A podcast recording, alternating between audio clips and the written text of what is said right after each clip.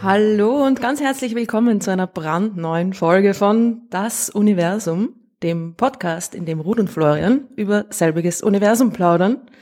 Und auch heute wieder, wie immer, mit Florian. Und mit Ruth.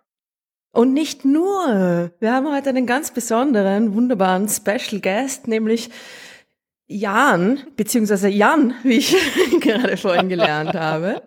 Bei uns sagt man es ja lang, aber bei euch sagt man es kurz. Hallo Jan.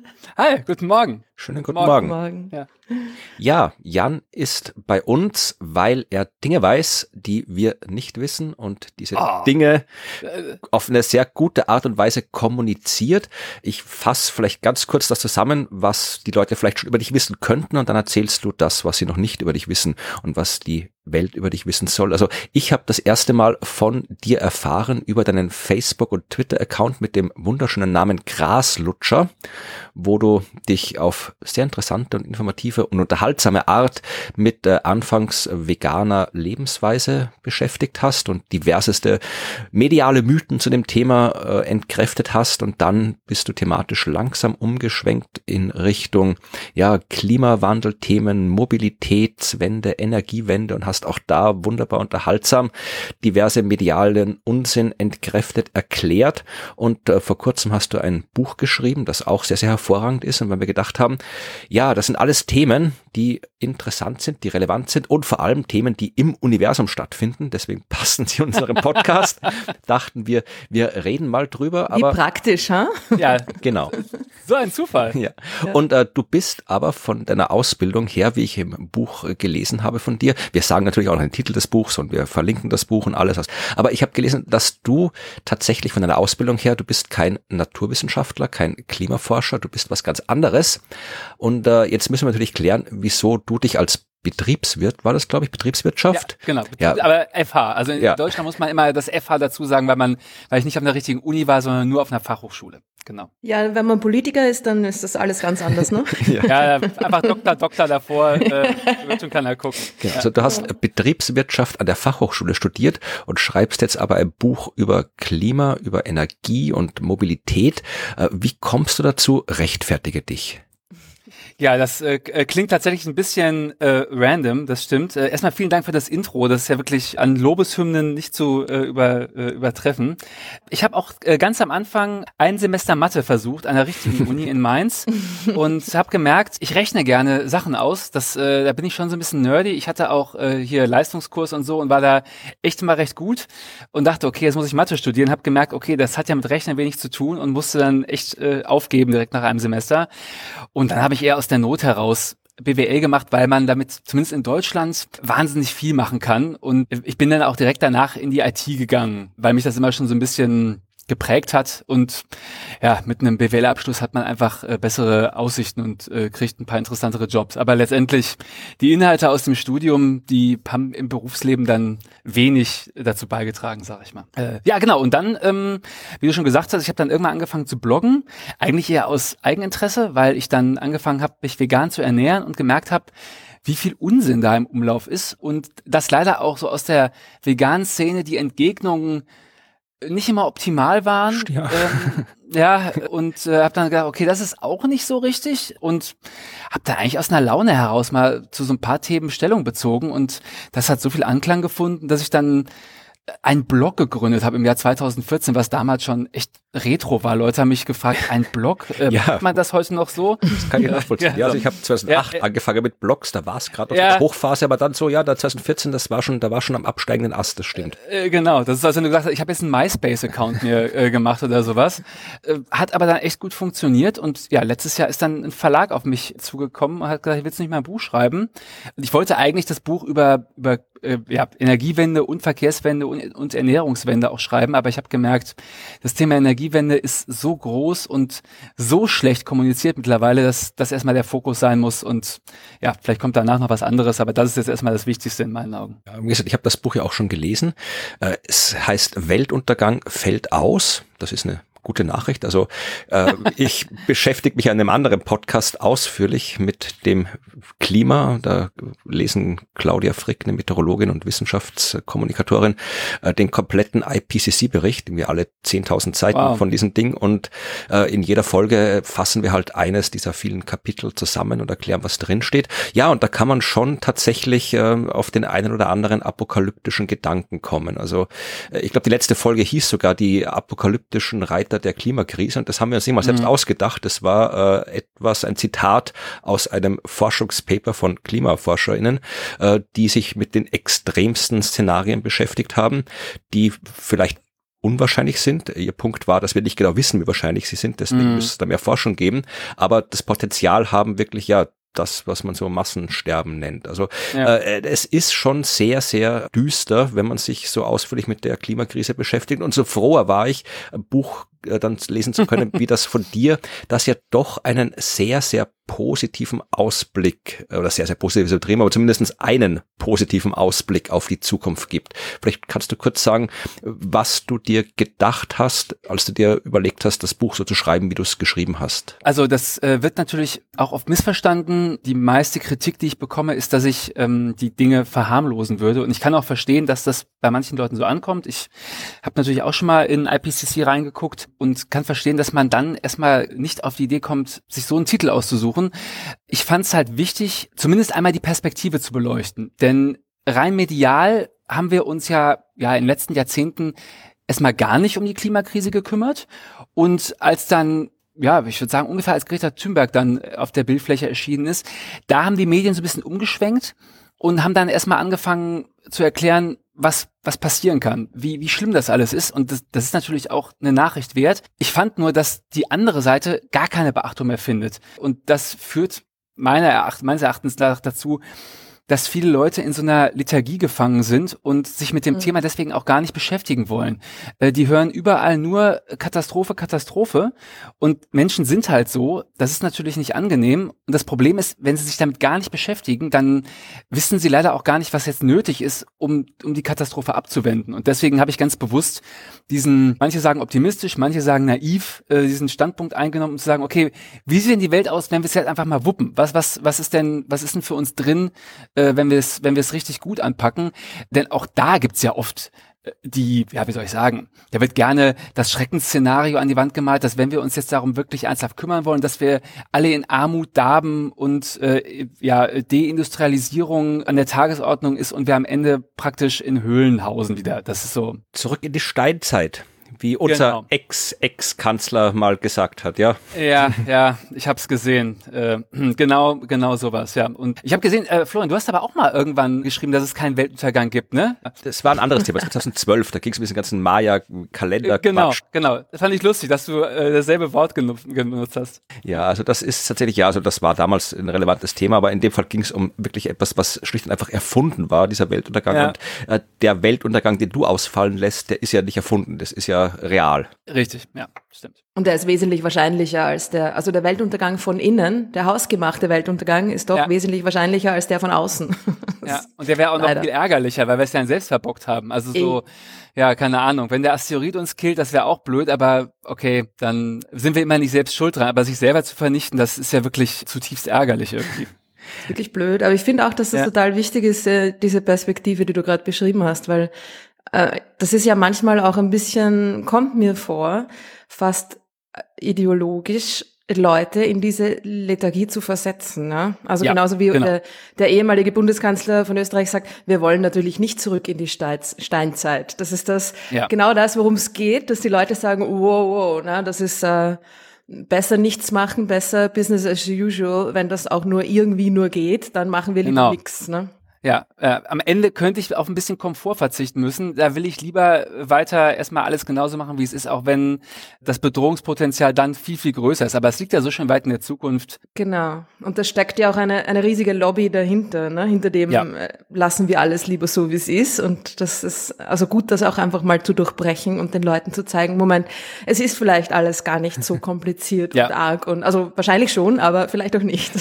äh, viel ist es natürlich kompliziert, aber ich glaube, viele viele Dinge sind auch nicht so kompliziert, wie manche Leute aktuell annehmen. Oder manche denken ja auch, es sei unmöglich. Also wenn man jetzt, äh, ich weiß nicht, wie es in Österreich ist, aber in Deutschland, man da so fragt, hier, wie lösen wir die Klimakrise, da trifft man meistens auf absolute Ratlosigkeit. Nein, nein, die gute deutsche Ingenieurskunst erfindet etwas und dann ist alles gelöst. Ja. Ja, ja, richtig, genau. Das äh, ist auch so ein, so ein beliebtes, äh, so ein beliebter Lösungsansatz. Genau. Wir müssen einfach nur warten und dann kommen irgendwann drei Pfund Innovation irgendwo rausgepurzelt und mit denen lösen wir alles. Ja. Aber gucken wir vielleicht mal konkret, was du geschrieben hast, die Buch. Du hast dich, wie gesagt, auf die beiden Themen äh, Energie und Mobilität beschränkt, weil es ja wirklich auch die alltagsnahen Themen sind, äh, mit denen man sich beschäftigen muss, weil wir alle müssen irgendwo Energie herkriegen und wir alle, die meisten von uns wollen irgendwann mal von A nach B. Das heißt, das sind Dinge, wenn es da Veränderungen gibt, dann betreffen die uns. Deswegen haben wir auch alle eine Meinung dazu. Und das, was ich so interessant fand an deinem Buch, war jetzt nicht nur, dass du das alles ja schon erklärt hast, wie viel Energie brauchen wir, wie viel Energie verbrauchen wir, wie viel Energie müssen wir bereitstellen auf die verschiedensten Arten und Weisen, sondern du hast dich auch mit diesen ganz klassischen Vorurteilen beschäftigt. Ja, und vielleicht können wir mal, wir können sich das ganze Buch hier äh, nacherzählen, weil die Leute sollen sie auch kaufen. Also da ja, eben, genau. genau. äh, aber vielleicht können wir eins sagen, so ganz ein Klassiker, ja, dieses, äh, diese berühmte Dunkelflaute, ja, also wir sind nicht in der Lage, die Energie, die wir brauchen, erneuerbar herzustellen, weil die Sonne scheint nicht immer, der Wind weht nicht immer. Das heißt, wir werden niemals ohne Kohle, ohne Gas, ohne Atomkraft auskommen, weil wir erneuerbar damit rechnen müssen, dass uns irgendwann wochenlang die dunkle Windstille die Energie klaut. Genau. Stimmt. ja, müssen wir wohl dann absagen, die Energiewende. Äh, tut mir leid. Nee, ist natürlich Quatsch. Also äh, da muss man mal so ein bisschen aufpassen, finde ich, wie man darauf äh, eingeht, weil die Sorge ist ja irgendwo berechtigt. Wenn Leute das den ganzen Tag erzählt bekommen, dann kann ich immer verstehen, dass, dass die da wirklich Angst vorhaben. Was da halt ganz oft vergessen wird, ist erstmal, dass das tatsächlich ein seltener Fall ist. In der Kommunikation wird das oft so dargestellt, als wenn ja praktisch der gesamte Winter äh, irgendwie dunkel und windstill wäre. Und da wird halt ganz oft vergessen oder viele wissen das gar nicht, dass halt im, im Winter traditionell der Wind viel stärker weht. Und ich habe jetzt äh, nicht geguckt, wie es in Österreich ist, aber in Deutschland wird im Winter tatsächlich mehr erneuerbarer Strom erzeugt als, als im Sommer. Österreich ist ein Spezialfall, um das kurz zu sagen, ja. die Hörerschaft. Wir haben sehr viele erneuerbare Energien, aber bei uns kommt der Großteil aus Wasserkraft. Und äh, Windenergie zum Beispiel, da gibt es ein paar Bundesländer, also da wo ich wohne, in Niederösterreich, da stehen einige Windräder rum. Im Westen von Österreich gar keine. Also Tirol zum Beispiel hat, glaube ich, kein einziges Windrad, weil oh. äh, das macht nämlich die schöne Landschaft kaputt. Und dann kann man sich die mm. wunderbaren äh, Gondeln und Skiliften und Skipisten nicht mehr angucken, wenn da überall hässliche Windräder rumstehen. ja, aber ich habe schon gesehen, euer Strommix ist äh, schon echt beneidenswert. Da ist dieses, dieser riesige Block äh, Wasserkraft und, äh, und Pumpspeicher, glaube ich. Und mhm. äh, ja, alles andere ist, ist noch so, so, so ein bisschen obendran geflanscht. Das hat natürlich einen geografischen Riesenvorteil, das stimmt. Gibt's äh, leider nicht überall, deswegen müssen wir es in Deutschland ein bisschen anders machen. Also der erste Faktor ist, selbst wenn wir jetzt sagen würden, wir ignorieren das Thema mal komplett, wir, wir bauen nirgendwo Speicher hin und machen trotzdem Wind- und, und Solarausbau so viel wie geht, dann würden wir trotzdem klimatechnisch einen riesigen Schritt nach vorne machen. Es ist recht wenig. Ich glaube, ist natürlich immer ein bisschen schwierig. Das variiert so ein bisschen von Jahr zu Jahr. Äh, aber Tage, an denen wirklich beides nicht ausreicht, selbst, also jetzt mal gegeben, dass wir, dass wir beide Energieformen stark ausbauen, dann sind es wirklich ein paar Tage, an denen wir äh, fossile Kraftwerke dazuschalten müssen aktuell, weil wir keine Speicher haben. Aber selbst das wäre schon eine Riesenverbesserung. Also äh, streiten sich natürlich auch die ExpertInnen, aber die meisten sagen, irgendwo zwischen 80 und 85 Prozent wäre dann der erneuerbare Anteil und für den Rest würden wir Kohle und Gas zuschalten. Das wäre, ja, was die Klimaziele angeht, schon mal eine super Nachricht. Deswegen ist es oft so ein bisschen lobbygesteuert, wenn Leute sagen, ach, das Ausbauen ist doch totaler Quatsch ohne Speicher. Stimmt nicht, es ist kein Quatsch. Es lohnt sich momentan immer noch sehr stark, das auszubauen. Ja, und später werden wir die Dunkelflaute insofern gelöst haben, dass wir, wir werden dann weiter diese Kraftwerke haben, in denen momentan Erdgas verbrannt wird. Nur ist es eben dann kein Gas mehr aus der Erde, sondern Gas, was wir selbst synthetisiert haben. Oder auch das äh, ist jetzt ein bisschen vorgegriffen, ob das dann wirklich Methan ist oder ob das äh, andere Gase sind. Das wird sich wahrscheinlich dann noch entscheiden. Aber der Punkt ist, wir können das ja äh, erneuerbar eben erzeugen. Und ja, dann werden wir dieselben Gaskraftwerke haben, nur dass sie halt Dinge verbrennen, für die wir vorher das CO2 aus der Atmosphäre entzogen haben und dann ist das eben klimaneutral. Ja, das klingt alles so einfach. Das äh, Problem ist also, äh, es, ich glaube, das ist das, was du vorher angesprochen hast, diese Beharrungskräfte, die in uns Menschen halt drinstecken, sind leider sehr stark. Und dann ähm, haben wir ja das Problem, dass es ja eigentlich, um das jetzt ohne jetzt dein Buch abwerten zu wollen, äh, hm. du sagst ja nichts Neues. Also das, du ja. hast das ja nicht erforscht, du hast es ja nicht rausgefunden, sondern Absolut. Du, du fasst das quasi sehr, sehr gut zusammen, den Stand des Wissens. Und das, was du gerade erzählt hast, dass wir in der Lage wären,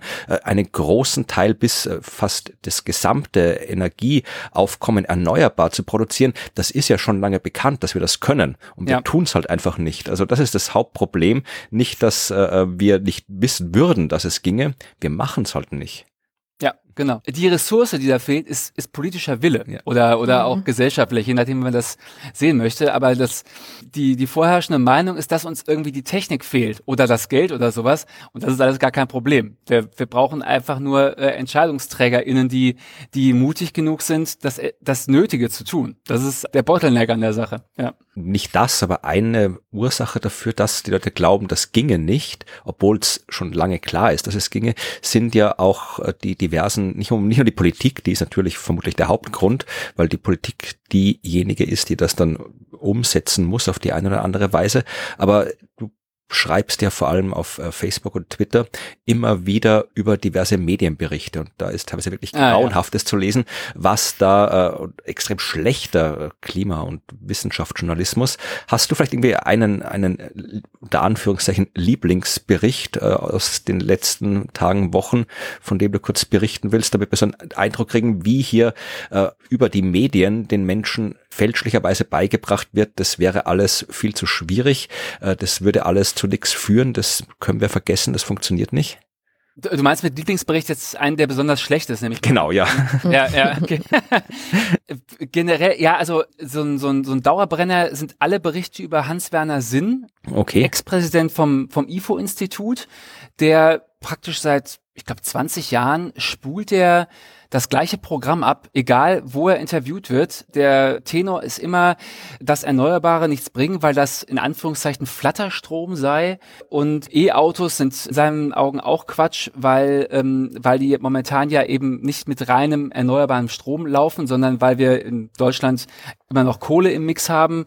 Und es gibt nicht mal mehr in der, äh, in der Fachwelt, also jetzt in der Energiewirtschaft, jetzt wenig Leute, die dem zustimmen, dem Mann. Klar, ich vermute mal, ein paar CEOs von E.ON und, und Vattenfall freuen sich immer, wenn der in den Medien ist. Aber wenn man die jetzt konkret fragen würde, dann würden die, glaube ich, dann wären die vorsichtig, diesen sehr steilen Thesen zuzustimmen. Und trotzdem wird er ständig durchgereicht von einer Talkshow in die nächste. Mittlerweile ist er jetzt so ein bisschen paar, ja, wie soll ich sagen, also jetzt publiziert er hauptsächlich noch im Fokus und in, in der Bildzeitung. Meine Hoffnung ist so ein bisschen, dass die anderen sich nicht mehr so ganz rantrauen, weil sich schon irgendwo im Hintergrund rumgesprochen hat, wie dünn das alles ist, was er da behauptet. Nur das Problem ist, es ist immer noch eine große Reichweite. Und dann steht da Ex-Präsident vom IFO-Institut und das ist ja auch so ein klassischer Fehlschluss, äh, so Argument from Authority. Wenn da mhm. irgendwie steht, äh, hat mal irgendwann äh, ein ganz wichtiges Institut geleitet, das ist so wie, wie dieses, das ist ein Nobelpreisträger, dann glauben wir alle, ja, der hat mit allem Recht, egal was der sagt, der hat ja mal einen Nobelpreis gewonnen, der muss ja Recht haben. Und da gibt's unglaublich wenig Auseinandersetzungen, obwohl, ja, wie gesagt, also in, in der Fachwelt und, und in der Forschungswelt hört niemand auf den Mann. Und da gibt's auch sehr, sehr kritische Stimmen, nur, ja, die kommen medial halt nicht vor. Und das zweite ist jetzt gerade aktuell in Deutschland, ist ein Riesenthema, dieses SF6, so ein Gas, was zur Isolation verwendet wird von, von, von, Schaltungen. Und das wird eben in allen möglichen Schaltungen verwendet. Schwefelhexafluorid, okay. Exakt, genau. Das genau. ist das, wenn man das einatmet, dann hat man so eine ganz tiefe Stimme, glaube ich. Ja, genau. Das haben wir mal auf der Bühne verwendet. Ja, ja genau, genau.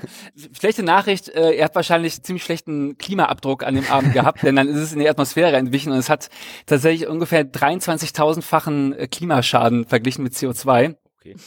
Es ist äh, praktisch äh, fast komplett inert. Äh, es reagiert irgendwie mit gar nichts und deswegen ist es ein super Isolator. Deswegen in allen möglichen äh, Schaltungen für Mittel- und Hochspannung verbaut. Oder also äh, ist halt ein Isolator, ne? weil ansonsten muss man die Maschinen viel größer bauen. Und eine Anwendung sind eben Windkraftanlagen. Und daraus macht der MDR äh, so eine Riesengeschichte, formuliert daraus Klimakiller in Windkraftanlagen und macht daraus so die Geschichte, ja, als wenn dieses Gas nur in der Windkraft verwendet würde und äh, zweitens, als wenn das auf ewig so, so bleibt und als wenn es dadurch auch äh, so wäre, dass das Windkraft praktisch klimaschädlich ist.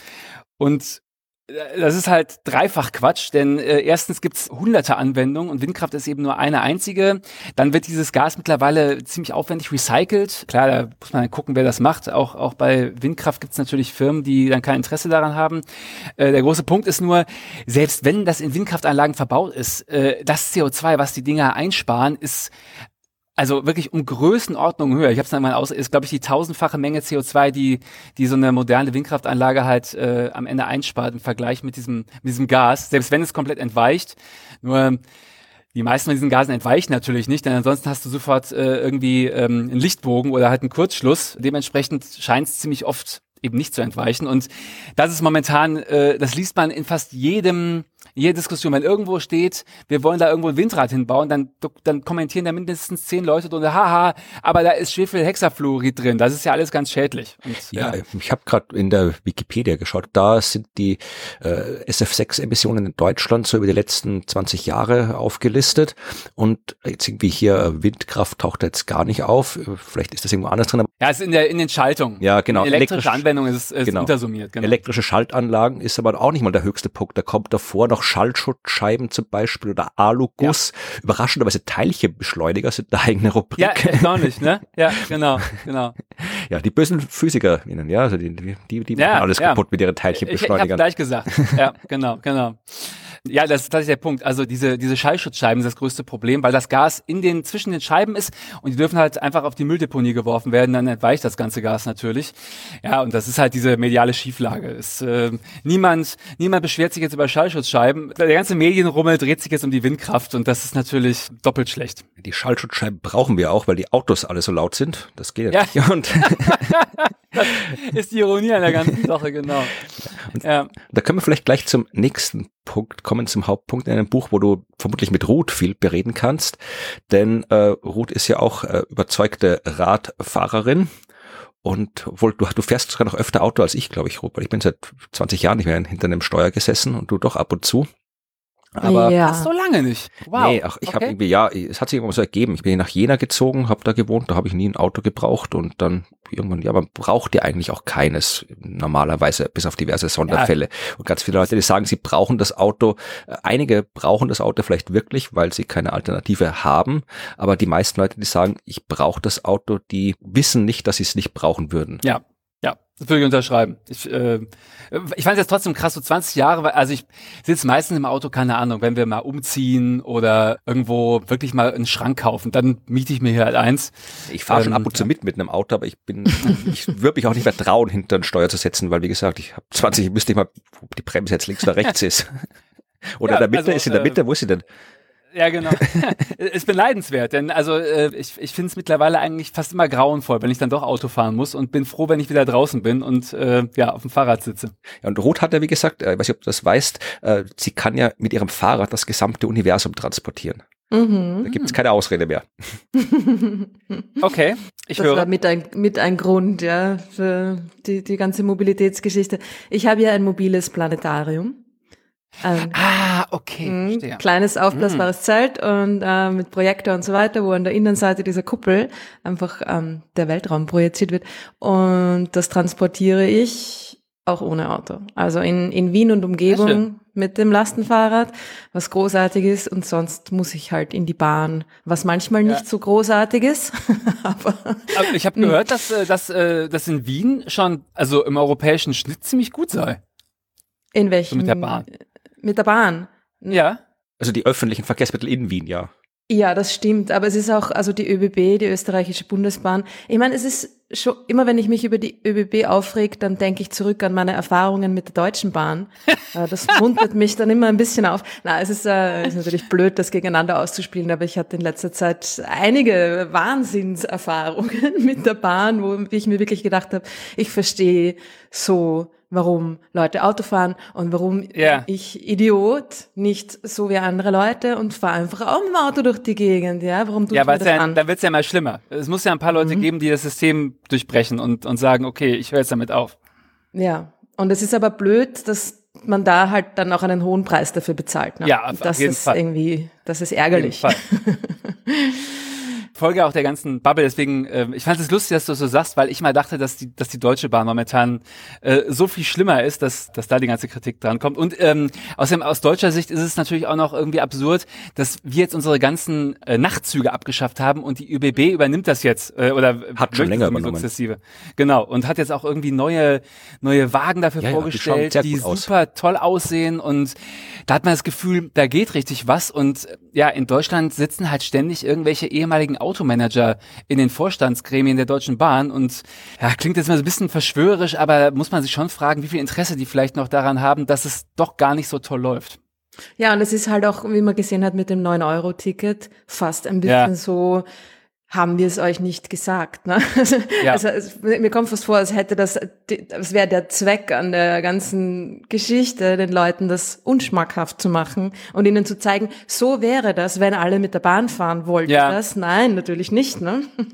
Es ist fatal in Wirklichkeit. Auf jeden Fall. Ja, grundsätzlich, äh, wenn ich, wenn ich nicht gerade ein Buch über Energiewende geschrieben hätte, dann würde ich mich auch in das ganze 9-Euro-Ticket-Gewusel stürzen und da was zu schreiben, weil ich da auch bei jedem zweiten Artikel dachte, darum geht's doch gar nicht. Und das immer, da werden auch mal so einzelne Sachen dann rausgegriffen, keine Ahnung. Wie viele Leute sind jetzt mehr für, für Arbeit gefahren und wie viel mehr in der Freizeit? Und da wird daraus dann so ein Argument gemacht, dass das ja nur für Leute war, die damit in der Freizeit rumgefahren sind, wo ich denke, ja, okay, gut. Und du hörst halt auch die Leute in der Bahn diskutieren, ne? Man, äh, der Ja. Zug ist voll und man steht und neben einem stehen Leute, die sagen so, na, letztens, da habe ich sogar ein paar Obdachlose gesehen, die fahren jetzt auch mit der Bahn. Ja, ich denk mir- wer hätte das gedacht? Wow. Ja. Und dann hat der andere, also der eine war da irgendwie sehr ja, aktiv in dem Argument und dem anderen war es offensichtlich ein bisschen unangenehm. Der hat dann irgendwie so fast schon beschwichtigend gesagt, na ja, aber ist ja auch gut, wenn dann mal alle fahren können und so. Und, aber es ist, ich, ich glaube, diesen Gedanken, den haben viele Leute, ne, wie du sagst, ja, die, die brauchen das ja gar nicht. Die fahren einfach so zum Spaß. Ne? Aber zum Spaß mit dem Autofahren ist natürlich toll, weil Autofahren macht ja Spaß. Ne? Äh, richtig, was also in in der deutschen Statistik ist, sind, sind Fahrten in der Freizeit der größte Anteil von, von allen. Ja. Weil mal alle, also in der Diskussion heißt es immer, ich brauche das Auto, ich muss damit zur Arbeit. Äh, ich brauche das, um, was, dass die meisten Leute damit einfach zum Fitnessstudio fahren oder die Kinder zum äh, Tanzen oder was weiß ich was, das fällt dann mal total hinten runter. Und das ist aber alles in Ordnung. Ja, es ist ja auch okay, ins Fitnessstudio zu gehen und Kinder zum Tanzen zu bringen. Das will ja keiner irgendwie den Leuten verbieten. Aber wie gesagt, äh, es wird halt einfach zu wenig äh, drüber nachgedacht oder Bewusstsein geschaffen, dass das auch anders geht. Du kennst ja sicherlich das äh, Buch Autokorrektur von Katja Diel. Ja, klar. Ja, und da, also das ist, wer, wer sich für das Thema, also äh, Autofahren und äh, Mobilität mit Auto und äh, wie man das ändern kann, interessiert, sollte das auch lesen. Auch ein hervorragendes Buch, weil sie da Ja, auch wirklich auch äh, sehr, sehr viele Menschen auch interviewt hat, gesprochen hat, äh, um mit denen zu reden, warum sie Auto fahren und ob sie es vielleicht nicht doch lieber hätten, nicht Auto fahren zu müssen. Und die meisten, wenn sie lang genug drüber nachdenken, kommen drauf, es wäre vielleicht doch angenehmer, nicht Auto fahren zu müssen, weil gerade das Beispiel hier, die Kinder zum Tanzen zu bringen. Das ist natürlich schön, wenn die Kinder dann tanzen gehen können, aber äh, es, die Kinder sollten auch ein gewisses Maß an Unabhängigkeit haben im Leben und nicht Ja. immer nur darauf angewiesen sein, dass jetzt hier äh, sie mit dem Auto von A nach B gefahren werden. Ist doch viel besser für alle Beteiligten, wenn ein Kind, sobald es alt genug ist, auf dem Fahrrad steigen kann und selbst dorthin fahren, wo es hin möchte. Dafür muss natürlich die Welt so beschaffen sein, dass man davon ausgehen kann, dass das Kind nicht sofort Ja. vom Auto umgebracht wird. Äh, Ganz genau. Also, äh, falls das jetzt Leute hören, die irgendwo sehr ländlich leben, wo das äh, ohnehin ein Wunschtraum ist, äh, bisschen sich aufregen, das äh, wissen wir. Also es gibt natürlich auch wirklich Lebensrealitäten, ähm, da ist es schwierig, das Auto komplett stehen zu lassen. Der Trend, dass, dass Städte halt wachsen, äh, nimmt nur immer mehr zu. Also es gibt halt eine ganze Menge Leute, die könnten das wirklich anders machen. Und kann ich auch empfehlen, darf ich, darf ich einen YouTube-Kanal Ja, empfehlen? natürlich, darfst du alles empfehlen Ja. hier. Not Just Bikes, also äh, nicht nur Fahrräder, praktisch auf Englisch. Das äh, ist ein äh, Kanal von einem Kanadier, der genau das gemerkt hat, wie schlimm das eigentlich war für ihn, in so einer kanadischen typischen Stadt aufzuwachsen, wo es ja auch mittlerweile so ein Urban Sprawl gibt. Also außerhalb der Stadt gibt es so riesige Gebiete mit so Einfamilienhäusern, aber die sind halt an nichts angebunden. Also ohne Auto kommt man da nirgendwo hin. Und der fand es in der Rückschau so schlimm, dass er halt jetzt wirklich mit der gesamten Familie in die Niederlande gezogen ist, weil er sagt, das ist, das ist das Land, wo man am besten Kinder großziehen kann, weil sie alleine alles machen können, weil sie selbstständige Erwachsene dann werden. Also das ist auch äh, super interessant. Ja, und vielleicht können wir da jetzt auch mal einen der zentralen Punkte aus dem Buch äh, vielleicht nochmal wiederholen, dass es nicht notwendig ist, dass wir die Klimawende oder die Mobilitätswende, die äh, Energiewende äh, von heute auf morgen 100 Prozent an einem Stück erledigen. Es würde auch schon reichen, wenn die in der Stadt, für die es kein Problem ist, äh, aufs Auto verzichten und die auf dem Land, wo es halt dann immer noch nicht geht, äh, halt weiter ab und zu im Auto fahren. Das wäre ja schon ein Fortschritt und es geht ja darum, einen Fortschritt zu erreichen und nicht alles auf einmal perfekt zu machen. Das betonst du in deinem Buch ja immer wieder. Ja, richtig, genau. Das ist, glaube ich, so der, der schlimmste Fehlschluss oder also in Bezug auf Klimakommunikation ist das so der Fehlschluss, der am meisten kaputt macht in meinen Augen, dieses Perfect Solution Fallacy. Also, dass man halt sagt, okay, wir haben hier ein Problem und die Lösung dazu könnte die sein, aber die ist nicht perfekt. Deswegen lehne ich die Lösung ab und bleib beim Status quo, der aber eigentlich noch viel schlimmer ist, als die Lösung wäre. Und das, das sieht man eigentlich bei ganz vielen Themen. Wenn neue Lösungen besprochen werden, dass auch gerade medial, finde ich, ziemlich destruktive Berichte dazu kommen, die sich dann auf die neue Lösung sehr stark einschießen und ja, Nachteile dieser Lösung thematisieren. Das müssen die natürlich auch machen. Ist auch gut, wenn ja nicht einfach alles abgenickt wird und auch da skeptisch drauf geguckt wird. Das Problem ist halt, dass dann sehr oft gar nicht geguckt wird, okay, ist das denn jetzt schlechter als das, was wir momentan machen? Der Klassiker ist halt ganze Berichterstattung um Lithiumabbau, äh, was halt in Batterien vorkommt.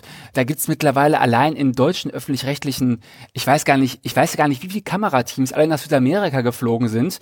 Äh, da müssen wir an bestimmten Tagen müssen da mehrere Kamerateams um diesen, äh, um diese Salzseen rumgestanden haben äh, und sich auf den Füßen ähm, rumstehen, äh, weil es wirklich ein unglaublich häufiges Bild ist äh, und dann wird da ganz lange drüber debattiert, ja, dass das natürlich schlecht fürs Grundwasser da ist und das stimmt auch alles. Viele Leute nehmen nur daraus damit, ja gut, dann sind E-Autos natürlich Blödsinn und dann fahre ich jetzt weiter mit meinem Benzinauto rum und warte, bis es eine bessere Lösung gibt. Und das ist natürlich das Schlechteste, was wir machen können. Viele Leute formulieren das immer so, als wenn es sehr risikoreich wäre, jetzt was zu versuchen, was gegebenenfalls vielleicht nicht funktionieren könnte. Aber bezogen auf Klimakrise ist das risikoreichste eigentlich gar nichts zu machen. Genau. Äh, Stillstand ist, ist das Allergefährlichste, was wir momentan tun können. Das habe ich auch äh, gelernt in deinem Buch, äh, dass es tatsächlich für das Klima, für die Umwelt immer noch besser ist, wenn ich ein E-Auto habe, das komplett mit Strom aus Kohle betrieben wird, ist immer noch besser, als ich habe einen normalen Verbrenner. Sorry, ähm, gut, dass du es ansprichst. Ja, das steht so in dem Buch drin. Ich habe aber, ich habe einen Fehler gemacht. Ach, okay. Das, äh, ich muss das für vierte Auflage äh, ändern. Ja, das kommt, das ist mir auch äh, passiert. Shame on, shame on me, ja. Ist nur ziemlich peinlich, weil ich äh, den Fehler gemacht habe, den ich vielen Leuten im zweiten Kapitel selbst vorwerfe. Ich habe einfach vergessen, die, die Effizienz von den Kohlekraftwerken mit einzurechnen. Ich habe einfach den Energiegehalt der Kohle ausgerechnet und ganz vergessen zu gucken, wie schlecht eigentlich Braunkohlekraftwerke daraus Strom machen und musste es jetzt revidieren. Ich habe es fehlerhaft übernommen weil man es nämlich mit Diesel tatsächlich so machen kann, äh, also zumindest von der Effizienz her. Wenn man jetzt ein großes Fass Diesel hat, dann ist es effizienter, das in ein Kraftwerk zu packen, dazu Strom zu machen und mit dem Strom E-Auto anzutreiben. Damit kommt man zumindest weiter, als äh, wenn man äh, den Diesel in ein gleich großes Dieselfahrzeug reinfüllt und dann damit fährt. Äh, mit Kohle funktioniert es leider nicht, weil, weil Braunkohle äh, vor allen Dingen unglaublich wenig Energie hat auf, auf große Mengen. Ja, shame on me. In der vierten Auflage ist es nicht mehr drin. Da ist es dann korrigiert. Ja, aber es ist ja trotzdem so, dass tatsächlich, äh, wenn die Leute sagen, ja, äh, ich, was bringt's jetzt, wenn ich mir ein E-Auto kaufe, wenn der Strommix nicht komplett erneuerbar ist? Also wenn es jetzt nicht mit reinem Braunkohlestrom betrieben wird, das ja. Auto, ist es dann vermutlich trotzdem mit dem normalen Strommix, den man so hat in Deutschland, in Österreich, äh, wird ein E-Auto tatsächlich besser sein als ein Verbrenner. Ja, auf, auf jeden Fall. Also es, es äh, gibt sogar auch Szenarien, in denen ist tatsächlich der, Bra der reine Braunkohlemix äh, schon besser. Kommt ein bisschen aufs Kraftwerk an. In Deutschland gibt's leider wirklich ein paar sehr alte Kraftwerke noch, die, die am Netz hängen und äh, dann gilt das nicht mehr. Da betrachte ich, glaube ich, auch eher die Frage, wie viel Ressourcen das verbraucht. Und dann ist man ein bisschen schwierig, weil, weil Braunkohle auch so, ich glaube, das hat irgendwie nur äh, zweieinhalb Kilowattstunden pro Kilo. Das ist also wirklich unglaublich energiearm. Deswegen verschifft das auch niemand. Deswegen verbrennen wir das immer direkt im Kraftwerk nebendran, weil, weil allein der Transport schon viel zu teuer wäre. Ähm, aber rein klimatisch ist man, glaube ich, jetzt schon wirklich ein bisschen besser. Wenn man, äh, wenn man jetzt nicht gerade ein riesiges E-SUV-Auto nimmt, dann ähm, ist sogar das schon ein bisschen besser, ja, hast recht. Aber also bezogen auf, die, auf den tatsächlichen Strommix ist es auf jeden Fall schon besser. Und zwar, also um Längen. Ist ja auch oft die Vergleichsrechnung hinkt oft ein bisschen daran, dass dass dieselbe Kilometeranzahl angenommen wird. Wenn man jetzt aber mal guckt, wie es mit den E-Autos aussieht, die wir jetzt schon haben, dann kann man eigentlich davon ausgehen, dass die auch noch mal länger halten. Das heißt, eigentlich muss man immer so ein E-Auto auf anderthalb Dieselautos äh, rechnen und dann äh, ist die Klimabilanz ohnehin schon also viel viel besser. Und alles, was sonst noch dazu kommt, der Gestank, der Lärm. Ja. Ich meine, Autos äh, ist ja nicht nur ein Problem fürs Klima, das ist ja ein Problem. Autos sind ja nur problematisch. Also ich Auf weiß schon, ne? Leute ja. haben da unterschiedliche Meinungen dazu, aber wenn man sich das genau überlegt, ich meine, Autos sind eine einzige Katastrophe für, für Also, uns, also vor allen Dingen halt die. Erdölautos, ne? Ich, also Ja. ich, ich, ich lebe in Wiesbaden, das ist echt so das, das Verkehrswende Mordor von ganz Deutschland. Ähm, das ist eine Stadt mit 300.000 Einwohnern und es gibt hier nicht mal eine Straßenbahn. Es gibt nur Stadtbusse und hier wird wirklich jahrzehntelang gesagt, Auto, Auto, Auto. Ist eigentlich so vom, vom Häuserstand wunderschön. Äh, aber äh, ja, die WiesbadenerInnen haben sich entschlossen, ja den Touristen was zuzumuten, dass sobald die ihren Blick aufs erste Geschoss äh, richten, dann denken die, oh Gott, oh Gott, das ist ja eine Autobahn mit ein paar, mit ein paar Häusern drumherum. Und genau das ist eben das Problem. Das sagt auch lustigerweise der, dieser Kanadier von Not Just Bikes. Es sind nicht die Städte, die laut sind, es sind die Autos, die laut sind. Äh, weil viele Leute sagen, ach, ich will auf gar keinen Fall in die Stadt. Das ist ja so laut da. Naja, aber so eine Stadt, in der Verkehrswende stattfindet, die ist nicht mehr laut. Das ist wunderschön. Da hört man Vogelgezwitscher und man kann sich mit seiner Tochter am Straßenrand unterhalten äh, und solche Sachen. Äh, das haben wir nur einfach oft vergessen, weil wir uns so dran gewöhnt haben, dass überall diese lauten Stinker rumfahren. Probiere das ab und zu, wenn ich so statt spazieren gehe, wirklich aktiv die Autos wahrzunehmen. Also nicht die, die fahren, die nehme ich dann schon auch wahr, weil die bewegen sich ja und sind groß und laut, aber auch die, die einfach nur rumstehen und die wirklich aktiv wahrzunehmen, weil wir das alles so gewohnt sind, dass wir die eigentlich schon ausblenden. Und dann stehst du da, Ja. ach, das ist aber ein schöner alter, mittelalterlicher Platz hier und du vergisst ganz, dass da noch irgendwie 50 Autos rumstehen auf diesem mittelalterlichen Platz, die eigentlich gar nichts mehr so schön machen. Das wäre viel schöner, wenn, der, wenn die nicht da rumstehen würden. Also man muss sich wirklich zwingen, diese Autos wahrzunehmen, die wirklich überall rumstehen. Und Ja. wenn man das mal tut, dann ist der Gedanke nicht weit, dass dieser ganze Platz durchaus sinnvoller eingesetzt werden könnte. Jetzt nicht nur, ich rede jetzt nicht von irgendwelchen komischen äh, grünen futuristischen Visionen, dass wir da hier alles alles voll mit Kinderspielplätzen und Gemeinschaftscafés und Volksküchen und weiß nicht, wäre auch okay, hätte ich auch nichts dagegen. Ja. Aber man kann da ja einfach, es, es gibt äh, so viel Möglichkeiten, wie man Platz nutzen kann und wir benutzen ihn, um da Metall abzustellen. Das ist schon ein bisschen doof. Äh, zumal, also äh, das habe ich auch durch, durch das äh, Buch Autokorrektur erst gelernt, wie wenig wir sie auch benutzen. Also dass, dass wir sie eigentlich Stehfahr Stehzeuge und nicht Fahrzeuge nennen sollten. Ich weiß nicht, wie es jetzt in Wien ist. Wir bauen neue Straßen in Wien und machen Radwege weg dafür. Wenn man sich den Nutzungsgrad nochmal anguckt, dann ist es noch ein bisschen verrückter. Äh, Ich habe, ähm, um mein Auto ab, äh, abzuschaffen, äh, habe ich halt hier mich an den äh, örtlichen Carsharing-Dienst äh, angehängt und seitdem bin ich da auch ein totaler Fan von und frage mich, wie viele von den ganzen anderen Autos wir abschaffen könnten, wenn wir einfach sagen würden, pass mal auf, in jede Straße kommen einfach zehn Sharing-Autos und die benutzen alle Leute, die das machen können und dann könnten wir schon unfassbar viele Fahrzeuge einfach einsparen, weil Leute sich daran gewöhnt haben, ein eigenes Auto vor der Tür haben zu wollen, aber eigentlich also in dem Rückblick betrachtet hat es für mich nur Nachteile gehabt. Es gibt natürlich auch Leute, die lieben ihr Auto, die finden das toll, samstags da irgendwie die Scheinwerfer sauber zu machen und Öl nachzufüllen. Äh, Ich gehöre zur anderen Kategorie. Für mich war das immer so ein Nutzgegenstand und Leute haben Putz mich in den Staub reingeschrieben und ich hatte immer ein schlechtes Gewissen, wenn ich dran vorbeigelaufen bin, weil ich wusste, eigentlich müsste ich nach dem Reifendruck gucken und, und TÜV ist auch fällig und was weiß ich was. Und für mich ist das eine totale Erleichterung. Für mich ist es so, als wenn ich einen riesen Ballast losgeworden bin, denn ich kann immer noch Auto fahren, wenn ich will. Ich miet mir halt eins, steht hier um die Ecke, äh, gibt's einen großen Kombi und einen kleinen Cityflitzer. Äh, das mache ich auch ab und zu, aber ansonsten kümmere ich mich da nicht drum. Ich steig da ein, manchmal leuchtet so eine Motorlampe auf, ist irgendein Problem. Dann denke ich, ja, ist nicht mein Problem. Dann äh, schreibe ich ins Online-Formular rein, hier Leute, die Lampe leuchtet, kümmert euch drum, viel Spaß. Ich steig aus und vergesse das komplett. Und diese Freiheit, die möchte ich nie wieder missen. Ja, es ist sehr erstaunlich, dass es sowas in Wien überhaupt nicht gibt. In Amsterdam gibt's das auch. Meine Wirklich? Schwester lebt in Amsterdam. Ja, ja, in Amsterdam gibt's das, dass du jede, in jeder Straße, also du hast nie irgendwie mehr als 100 Meter zu so einem Auto. Ein Mietauto. Und in Wien gibt's das einfach nicht. Also es gibt. Carsharing-Schemen, aber die sind, die meisten sind irgendwie extrem teuer und halt auch nicht besonders weit verteilt und dann kannst du dir mal ein Auto ausborgen für eine Stunde, aber für, für länger. Ah, okay. Also du kannst es auch länger machen, aber dann wird das so teuer, dass es sich irgendwie Ja, fast gar nicht mehr lohnt. Ja. Und dann gibt's diese privaten Schemen, wo Leute dann ihr Privatauto da irgendwie eintragen können. Das ist vielleicht fast noch ein bisschen weiter verbreitet, aber das ist dann auch, ne, ist auch eigentlich nicht so praktikabel und. Ach krass, das wusste ich nicht. Ja. Für mich, für mich ist äh, Wien immer so das äh, Verkehrswende äh, Eldorado. Ja, ja, das haben wir gut gemacht, das haben wir geschafft. ja. Beethoven war ja auch Österreicher und Hitler Deutscher. Ich glaube, Österreich ist da ganz gut in, in dem in dem Schein waren und Leuten das so einreden, dass bei uns alles ganz toll ist. Ah, ich glaube, ich glaube, es gibt schon ein paar Sachen, die, die in Wien einfach besser laufen. Ich glaube, äh, die Öffis sind deutlich besser. Ja. Ja, die sind wirklich gut. Du kriegst auch selten wo wirklich so eine Netzkarte für den kompletten öffentlichen Verkehr für einen Euro pro Tag. Also ich glaube, das 365 ja, genau. Euro kostet das Ticket in Wien, wenn du sowas genau. für Hamburg oder Berlin oder so haben willst.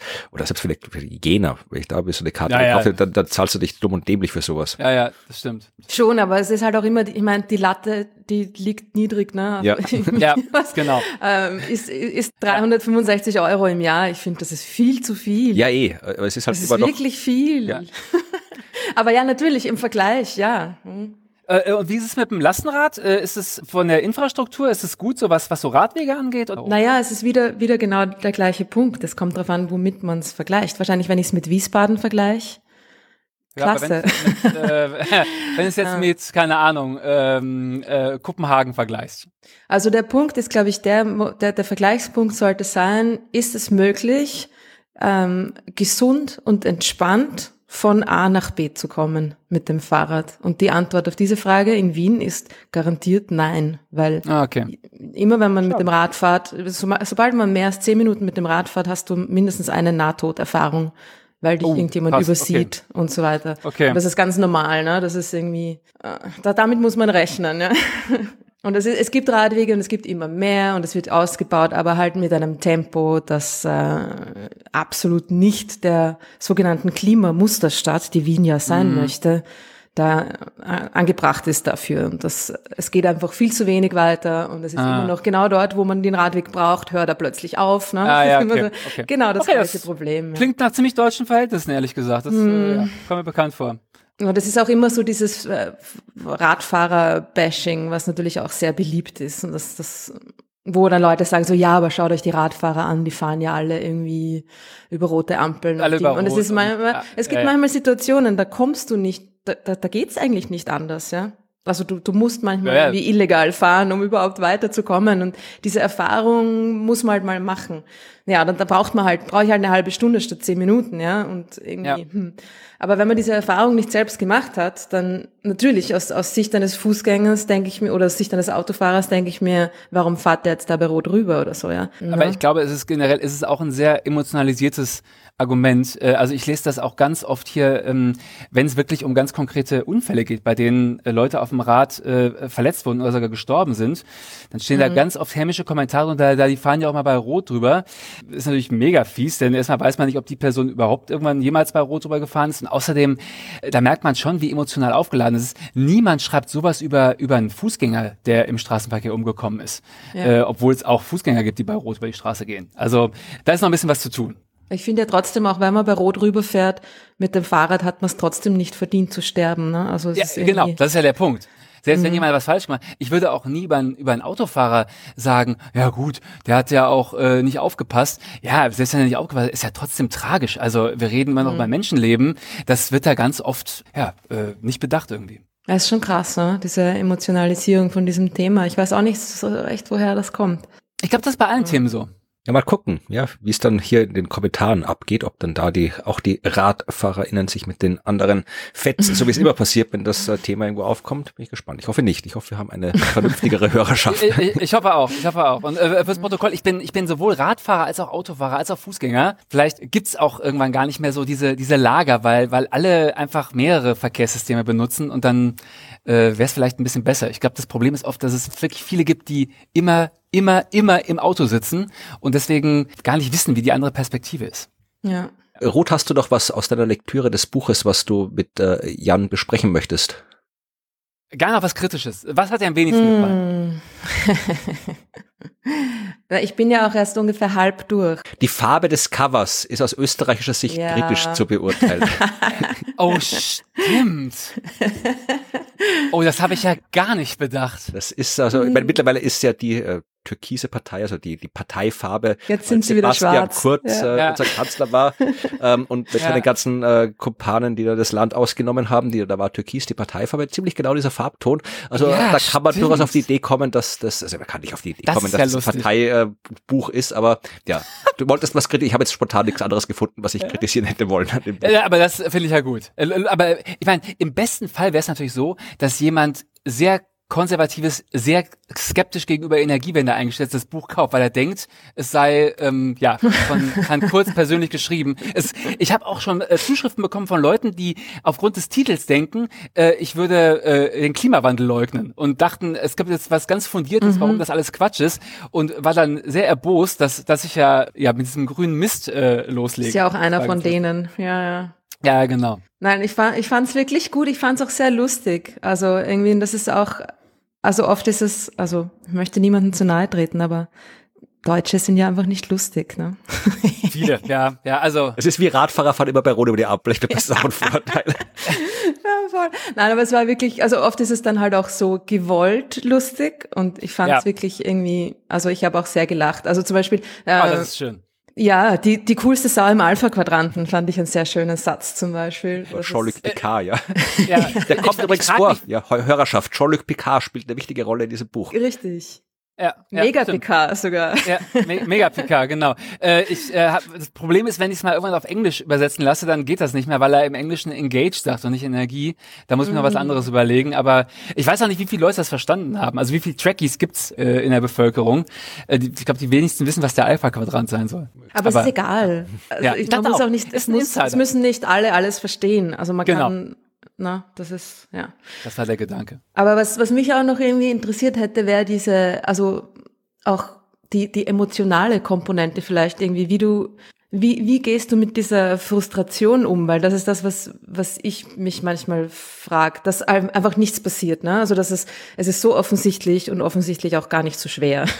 Oder es wäre nicht so schwer. Und es passiert einfach nichts. Und es passiert schon seit Jahrzehnten nichts. Und man muss immer noch diesen, diesen, dieses ewig gleiche Gespräch führen und diesen Kampf, dass es mhm. überhaupt geht und dass man überhaupt etwas machen könnte. Und irgendwie, ich meine, möchtest du denn nicht auch oft mal irgendwie einfach den Kopf gegen die Wand schlagen und dich irgendwo ja, verkriechen und sagen, habt mich alle gern und Klar, deswegen habe ich einen Blog du dir deinen Optimismus, sagen wir mal so?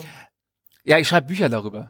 nee, also äh, ähm, äh, tatsächlich ist es ist, ist immer so ein bisschen, ich, ich glaube, manche von meinen Artikeln sind auch einfach Selbsttherapie, weil ich es dann irgendwie in die Welt hinausschreien muss, weil ich ansonsten platzen würde. Mhm. Sind aber so ein paar Dinge, die man da auch gerne vergisst. Äh, klar, das nervt natürlich total. Du führst das immer selbe Gespräch mit den immer selben Leuten oder ja, manchmal auch abwechselnde Leute und ganz oft hast du den Eindruck, das hat gar nichts gebracht. Äh, die mhm. Person kommt in einer Woche mit genau denselben Thesen wieder. Der Punkt da ist, ich habe immer unterschätzt, wie viel Wirkung man doch hat. Ich habe so ein paar äh, Haustrolle, die posten immer denselben Quatsch bei mir äh, in die Blog-Kommentare und ich antworte immer trotzdem äh, sachlich darauf und bekomme aber irgendwann dann auch Zuschriften von Leuten, die sagen, hier, ich schreibe da nie was hin, weil ich, ähm, weil mir das alles zu aggressiv ist. Aber äh, ich habe eure ganzen Kommentare gelesen und deine haben mich überzeugt und ich versuche da jetzt irgendwas zu ändern. Und das ist natürlich was, das ist dann sehr genugtuend. Und dann ist es eben auch so, also gerade was Energiewende angeht, ich verstehe es total, wenn man da frustriert ist. Ich glaube, dass wir jetzt gerade an einem Punkt sind, wo es sich lohnt, drauf zu gucken, um nicht frustriert zu sein, weil es jetzt gerade anfängt, weil es jetzt endlich auch weltweit äh, sich was tut und ja, weil wir lustigerweise jetzt irgendwie einen Kapitalismus so auf unsere Seite gezogen bekommen haben, weil äh, Erneuerbare jetzt nicht nur sauber und, und lebenserhalten sind, sondern weil sie jetzt tatsächlich auch noch billiger sind als, äh, als die fossilen. Zumindest, zumindest die, die ganz ohne Speicher auskommen, sind ja jetzt schon viel attraktiver. Und da ändert sich schon was. Ich glaube, wir Menschen haben nur einen zu kleinen Zeithorizont, um das so richtig zu sehen. Aber nur so ein Beispiel. Ich, ich komme ja eigentlich aus der, aus der veganen Szene. Und da hat sich krass was getan. Äh, immer nur in ganz, ganz Ja, kleinen stimmt. Schritten. Aber wenn du Mhm. guckst, was ich vor zehn Jahren für, für Debatten geführt habe und auch wie es so um die, ja, wie es in der Realität aussah, wenn du mir da gesagt hättest, wie das Jahr 2022 aussieht, hätte ich gedacht, du bist ein naiver, eine naive Spinnerin. Das ist nie so. Mittlerweile macht, macht die Firma Rügenwalder mehr Umsatz mit vegetarischen Produkten als Ja. mit, äh, als mit Tierwurst äh, und solchen Sachen. Äh, die Supermärkte, also ein, ein Supermarkt, in dem es keine Pflanzenmilch gibt oder kein Fleisch, also die gibt's ja, also in Deutschland gibt's vielleicht irgendwo auf dem Land einen kleinen Tante Emma Laden, der irgendwie eine Fleischerei äh, angeschlossen ist. Da gibt's vielleicht nichts, aber ansonsten da tut sich wahnsinnig viel. Es sind glaube ich einfach nur, ich glaube Menschen haben einfach einen ganz großen Trägheitsfaktor. Wir sind wie so ein Ozeanriese und man muss uns immer so in eine Richtung drücken. Und wenn man das aber erstmal geschafft hat, dann, dann ist die Richtung auch eine gute. Der Prozess ist nur echt unglaublich nervenaufreibend und langwierig. Es muss einfach mal erst äh, so richtig Fahrt aufnehmen, aber Ja. ich meine, die Zeit haben wir ja eigentlich auch nicht mehr. Ne? Also es, Äh, das stimmt. Ja, haben wir auch nicht. Nur ich glaube, manche, manche von diesen Prozessen haben glücklicherweise dann auch so eine so einen exponentiellen Faktor drin. Also wenn ich mir jetzt angucke, gerade gerade so, so Wirtschaftsthemen, äh, auch auch allein der ganze E-Auto-Sektor. Also ich will jetzt nicht mal sagen, dass E-Autos die große Lösung sind, aber für die Leute, die momentan alle Verbrenner fahren müssen in Anführungszeichen, sind E-Autos natürlich ein Riesenschritt in die richtige Richtung. Und da sah es vor zehn Jahren düster aus. Da waren E-Autos, ja, hatten die Attraktivität von so Sportcaddies, die waren hässlich, teuer, äh, haben nicht gut funktioniert. Und jetzt, ja, jetzt fahre ich hier mit dem, also wir haben ein E-Auto im Sharing Pool, diesen VW ID3, der sieht auch irgendwie ganz cool aus und ja, da gucken sich dann so Jugendliche nach um. Das ist jetzt die coolere Variante irgendwie geworden und deswegen wird das ja in den nächsten Jahren einen, einen, einen riesen Boost geben und ich glaube, manche Leute, die momentan noch in der Fossilwirtschaft arbeiten, die werden sich umgucken, wie schnell das geht. Ich habe hab neulich so ein Interview gelesen mit dem Typen, der für Exxon Mobil Human Resources macht. Er sagt, er hat riesen Probleme, Nachwuchs zu finden, weil ja Leute, die heute 20 sind, die überlegen sich halt dreimal, ob sie bei einer Erdölfirma anfangen, weil die auch denken, okay, äh, was mache ich da in zehn Jahren? es wird ja immer so auf die Jugend geschimpft und ich finde, bin ja auch Ja. ein groß, großer Fan der Jugend. die Jugend ist sehr vernünftig in Wirklichkeit. Im Vergleich schon, oder?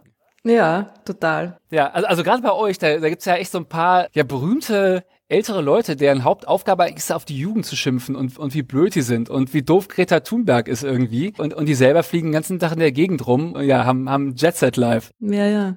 Und bevor wir zum, äh, zum Teil kommen, wo dann auch die Hörerschaft äh, Fragen an dich gestellt hat zum Thema, habe ich jetzt noch spontan eine, äh, eine gute Nachricht, vielleicht ist es eine gute Nachricht, habe ich jetzt gerade, als ich hier mein E-Mail-Postfach aufgemacht habe vor der Sendung, äh, kam diese Nachricht. Äh, die Lilliputbahn im Wiener Prater hat eine neue Energiequelle. Die ist bis jetzt mit Steinkohle betrieben worden, die Lilliputbahn Dampflok im Wiener Prater. Mhm. Damit sie nicht den Verstunken. ganzen Prater rustig macht, hat man eben keine normale Steinkohle verwendet, bevor es eine spezielle Kohle aus England. Die ist jetzt aber wegen des Brexits nicht mehr lieferbar. Ja, und Ah. deswegen hat die Lilliputbahn einen neuen Antrieb, eine künstlich hergestellte Alternative, die äh, getestet werden soll, und zwar Kohle aus Olivenkernen. Cool. Vielleicht ist das die Zukunft. Wow. Cola, also die wird dann so lange verpresst. Ich habe keine so, Ahnung. So, wie das, Das ja funktioniert, irre. aber es wird aus Olivenkernen gemacht und die Lilliputbahn in Wien fährt jetzt damit. Äh, ich glaube nicht, dass das die, ein relevanter Beitrag zur Energiewende ist, wenn die Lilliputbahn jetzt mit einem anderen Zeug Ah ja. ja, Dampflok und betreibt. die meisten sind ja eh auch, glaube ich, schon elektrisch, oder? Oder irgendwie. ich habe keine Ahnung, ich glaube schon die da fahrt dann Dampflok. immer nur am Wochenende fahrt noch die Dampflok, die kleine rund. herum. Ja. Meine größte Sorge wäre, glaube ich, auch, wie die Atemluft in der Umgebung dieser Bahn jetzt äh, sich auf, auf ja, oder wenn man drinnen sitzt, ne? Ja, genau.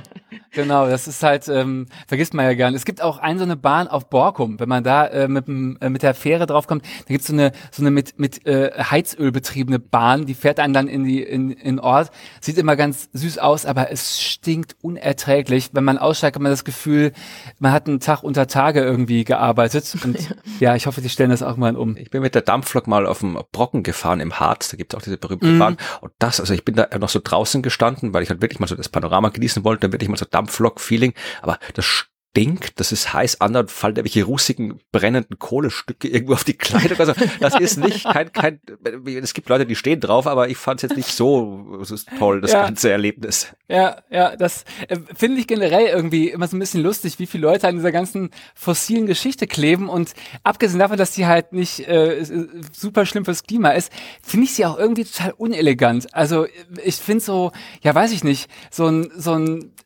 allein wenn so ein E-Auto mir vorbeifährt, ich, ist immer noch ein Auto, aber ich finde es schon um, um Längen geiler irgendwie als als ja diese Technik aus von 1890 irgendwie, die immer pött pött macht und die halt einfach stinkt, ja, die auch einen Berg runterrollt und die ganze Energie äh, ist halt verschwendet, während ich im E-Auto zumindest per Rekuperation ja noch die Batterie wieder auflade. Es ist halt so, ist auch einfach so unelegant alles. Mehr elegant schadet nicht. Ich habe gestern in der Community noch gefragt, ähm, welche Fragen die Leute denn hätten zu dem Thema, weil wir beantworten ja in unserem Podcast immer Fragen aus der Hörerschaft. Normalerweise sind es Fragen, die sich mit diversen astronomischen Themen beschäftigen. Äh, diesmal äh, habe ich äh, Fragen rausgesucht, die halt dann mit dem zu tun haben, wo du auch äh, genau Bescheid weißt. Es sind auch Fragen über Astronomie drin, es sind so, so eine Mischfrage, aber das erste äh, passt ziemlich genau auf das, was du äh, geschrieben hast und äh, ein Teil davon hast du auch schon beantwortet beantwortet. Johannes hat gefragt, man hört immer wieder, dass Elektroautos bei einer globalen Betrachtung, Herstellung des Autos, Lithium, Herkunft des Stroms und so weiter, mit Blick auf Klima- und Umweltschutz kein Gewinn gegenüber Verbrennern sind. Stimmt das? Wenn ja, warum ist das so? Wenn nicht, lässt sich der Vorteil irgendwie quantifizieren oder kurz ausgedrückt, wie viel besser ist das E-Auto? Kurze Antwort, äh, es ist viel besser. Äh, lange Antwort, äh, weil er auch gefragt hat, woher kommt das?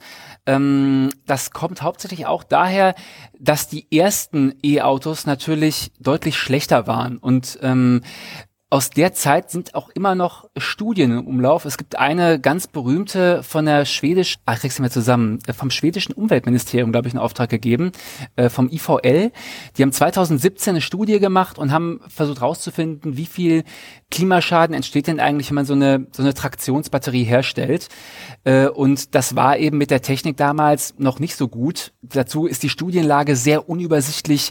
Da geht wirklich, die Schätzungen gehen um Größenordnung auseinander. Da muss man ja wirklich anfangen, dabei mit welchen Maschinen äh, wird ähm, in Australien das Lithium aus dem, äh, aus dem Boden gefördert und endet damit, in welcher Fabrik die Dinger zusammengebaut werden. Äh, und die hatten damals diese berühmte Zahl von 17 Tonnen CO2 für eine Tesla-Batterie irgendwie äh, errechnet oder die Zahl hatten sie gar nicht errechnet, aber das war dann der Schluss. Und das ging wahnsinnig oft durch die Medien. Und das stimmte zwar auch, aber es war für eine sehr große Batterie. Und äh, da sieht man auch, wie krass die Technik da jetzt besser geworden ist. Ist ja oft so, auch wenn man jetzt irgendwie andere Sachen herstellt, LEDs oder sowas, das ist auch äh, alles viel, viel besser geworden.